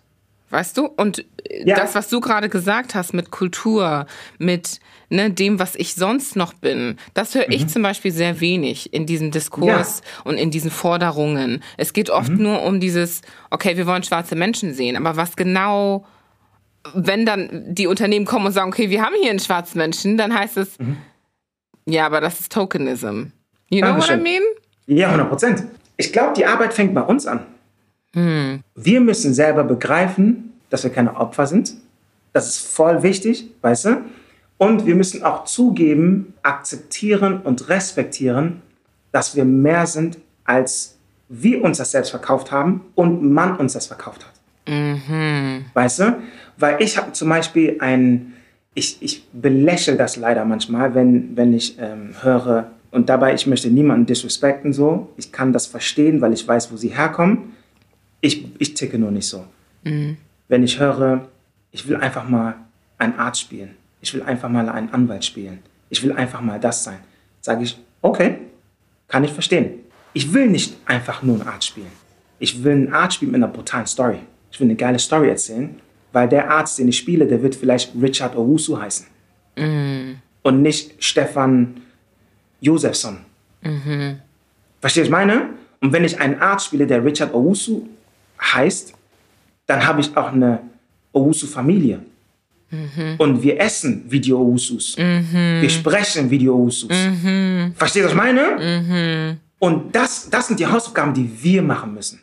Weil wenn uns, eine, wenn uns ein Angebot gemacht wird, müssen wir direkt reinkommen und sagen, okay, alles klar, hm, ich habe gerade das Drehbuch gelesen und ich habe das und das gemacht und so, erkannt und ich, mir gefällt das und das. Was wir noch brauchen ist, und das ist unser Job. Mhm. Keiner von uns hat Bock drauf, weil wir uns, die meisten von uns freuen sich einfach, wenn die ein Angebot kriegen, wenn die einfach einen Job kriegen, sagen, boah, ich darf endlich spielen. Mhm. Nein, wenn du ein Angebot bekommst und das Angebot repräsentiert deine Leute nicht, ich hoffe, du findest die Kraft zu sagen, ich brauche das oder ich bin raus. Und diese Kraft brauchen wir, aber diese Kraft kriegen wir nur, wenn wir uns mit uns und, eigen, und unseren eigenen Themen beschäftigen und das Bedürfnis haben, uns zu repräsentieren. Hm. Weißt du? Mhm. Dann. Aber wenn wir einfach nur gefallen wollen und wenn wir Anerkennung wollen von da draußen, dann sagen wir zu einigem Ja und Amen. Mhm. Aber ich glaube, wir sollten nicht das Bedürfnis haben, nur zu gefallen und Anerkennung zu kriegen. Ich sage immer, ich strebe nach Respekt. Ich will Respekt. Hm. Ich will nicht, ich muss dir nicht gefallen, ich will Respekt. Weil ich komme von irgendwo und ich repräsentiere meine Leute und meine Leute sind krass. Hm. Und ich kann nicht einfach kommen und sagen, danke, danke, danke, dass ich den Job habe, danke, danke, danke, ich tue alles, was ihr wollt, weil dann lasse ich meine Leute im Stich. Weil meine Leute wollen gesehen werden. Und ich kenne meine Leute und die haben krasse Geschichten. Hm. Und wenn ich komme und dann repräsentiere ich, ob ich will oder nicht, ich repräsentiere meine Leute. Und genauso aber auch die Menschen, die einfach nur Anwalt oder Anwältin spielen wollen, repräsentieren auch mich, ob sie wollen oder nicht. Hm. Also nimmst du das an oder wirst du dein ganzes Leben davor weglaufen? Weil dein größtes Problem ist, du, du akzeptierst dich selbst nicht, sondern du rennst weg und willst jemand anders sein. Hm. Das ist das Problem. Und deinen Wert, deinen Wert akzeptierst du ja dadurch auch nicht. Dankeschön. Hm. Weil du bist krass. Das hast du vergessen. Du hast vergessen, dass du krass bist. Mhm. Weißt du? Weil, ja, du denkst, okay, ich bin nur schwarz. Sag ich, nein, nein, nein, nein, nein, nein, nein. You more than that. Das Schwarz ist nur das Äußere. Das repräsentiert dein Krasssein. Wenn du jetzt tiefer reingehst, dann wirst du erkennen. Vielleicht findest du das nicht in dir selbst. Aber wenn du dich mehr mit deinen Leuten beschäftigst, mm, mm -hmm. dann ist, dann hast du, dann, dann hast du einen Spiegelmoment, wo du erkennst, oh, that's me. Hm. Das bin ja ich. Sie ist krass, er ist krass. Ich bin auch krass. Und jetzt gehst du mit dem Bewusstsein, gehst du raus und sprichst für mich, für deine Schwester, für deinen Bruder, für deine Onkel, für deine Tanten, deine Väter und deine Mütter. Wow. Wow. Oh, another mic drop moment.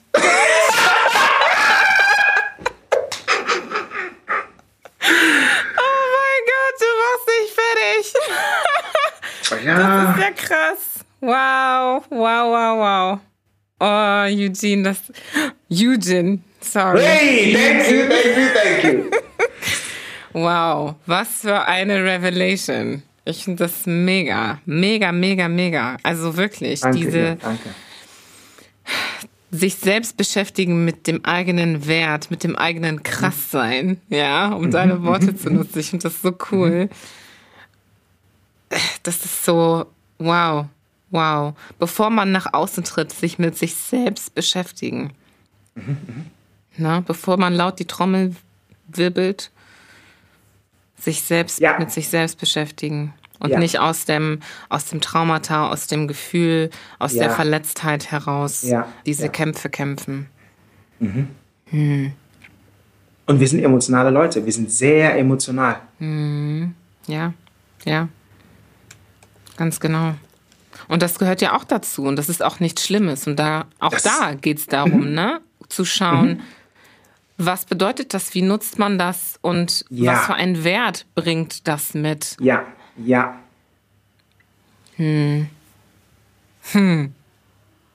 Deswegen sind so Musik so krass. Deswegen, die sind all diese Dinge, die machen wir, weil und wir sind so emotional. Wir sind so emotional. Wir, wir, wir gehen mit unseren Gefühlen raus.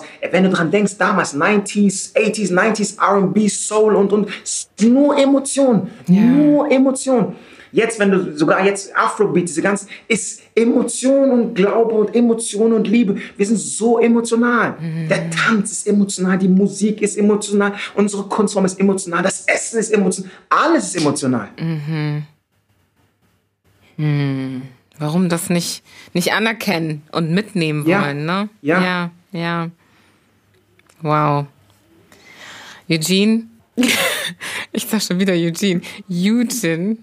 Ich muss mich Dankeschön. dran gewöhnen, das tut mir leid. Alles gut, alles gut. Ich habe dem nichts mehr hinzuzufügen. Also ich glaube wirklich, das ist ein so toller Abschluss für dieses Gespräch. Und ich weiß, wir hätten eigentlich noch über so viel mehr reden können. Aber ich habe einfach ein Gefühl, dass das so passt gerade und dass es so aufgenommen werden sollte und ja, wir unsere Zuhörer und Zuhörerinnen damit, damit gehen lassen können. Und vielleicht sprechen wir ja nochmal irgendwann und haben einen Teil Sehr, sehr zwei gern. Ja. und können dann andere Themen ja besprechen. Aber ich bin so dankbar für deine Insights und dass du auch nicht zurückgehalten hast, weil das sind auch Themen, die man oft sehr diplomatisch behandelt gerne. Und ich, ich zähle mich tatsächlich auch zu jemandem, der sehr gerne diplomatisch ist in der Hinsicht. Aber ich finde es wichtig, dass man auch mal Klartext spricht und sich die Zeit nimmt, dem Klartext mal zuzuhören, ohne dagegen sprechen zu müssen. Einfach mal zuhören und gucken, was macht es mit mir, wenn ich mich so bereden lasse, wenn ich das einfach mal aufnehme und ne, das wirken lasse für mich. Und ja, das, das wünsche ich mir für unsere Zuhörenden heute und danke dir nochmals für, Danke fürs dir. Teilen. Danke.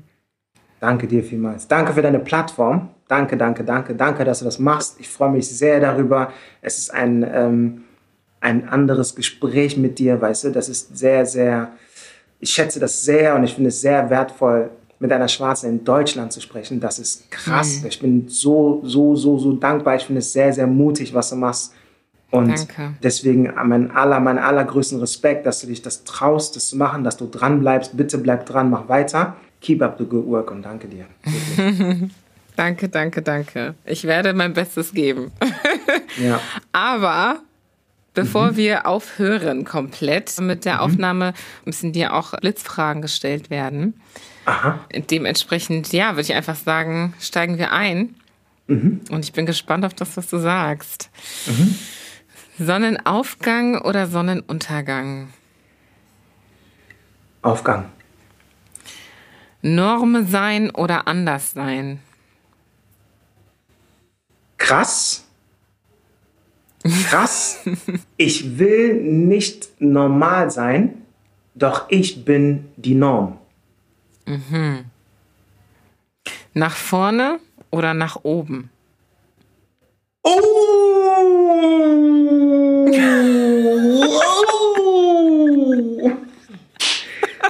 Oh, der ist hart, der ist hart. Nicht zu viel nachdenken. okay, okay. Nach oben. Zu früh oder zu spät?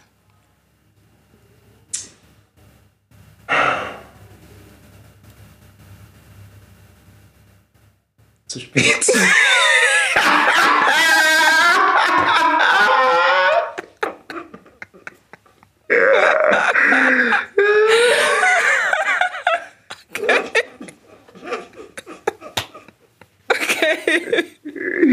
ja, ja, ja. Norden oder Süden? Ähm, boah. Norden. Afrikaner oder Deutscher? Afrikaner. Alrighty. Das waren die sechs Blitzfragen. Krass, krass, krass, krass. Ah, danke nochmal, Eugene. Vielen, vielen Danke Dank. dir. Danke dir, danke dir. Eine Sache, die mir bei Eugene auffiel, ist seine Energie. Sie ist unglaublich ansteckend und voller Feuer. Es ist ein leichtes zu denken, dass sich über gewisse Dinge Menschen des öffentlichen Lebens keine Gedanken oder Sorgen machen, wie zum Beispiel die eigene Kompetenz und Eignung für gewisse Positionen, Projekte im Leben oder auch die Außenwahrnehmung der Welt, in der wir leben. Und doch zeigt uns dieses Gespräch hoffentlich, dass wir alle Menschen sind und alle nur unser Bestes geben können. Denn das Beste ist fast immer alles, was nötig ist, um unsere Ziele zu erreichen, um einfach nur den nächsten Schritt zu machen und auf dem Weg zur Selbstverwirklichung nicht zu vergessen, dass unsere gelebten Erfahrungen sowohl negativ als auch positiv sehr, sehr hilfreich waren. In diesem Sinne, vergesst nicht, einen Daumen hoch und ein Follow dazulassen, weil uns das wirklich sehr hilft, den Podcast weiter zu verbreiten. Schaut in die Show Notes für weitere Infos zu meinem Gast und zu Afrikaner und wie ihr euch gegebenenfalls auch selbst einbringen könnt. Bis zum nächsten Mal bei Afrikaner.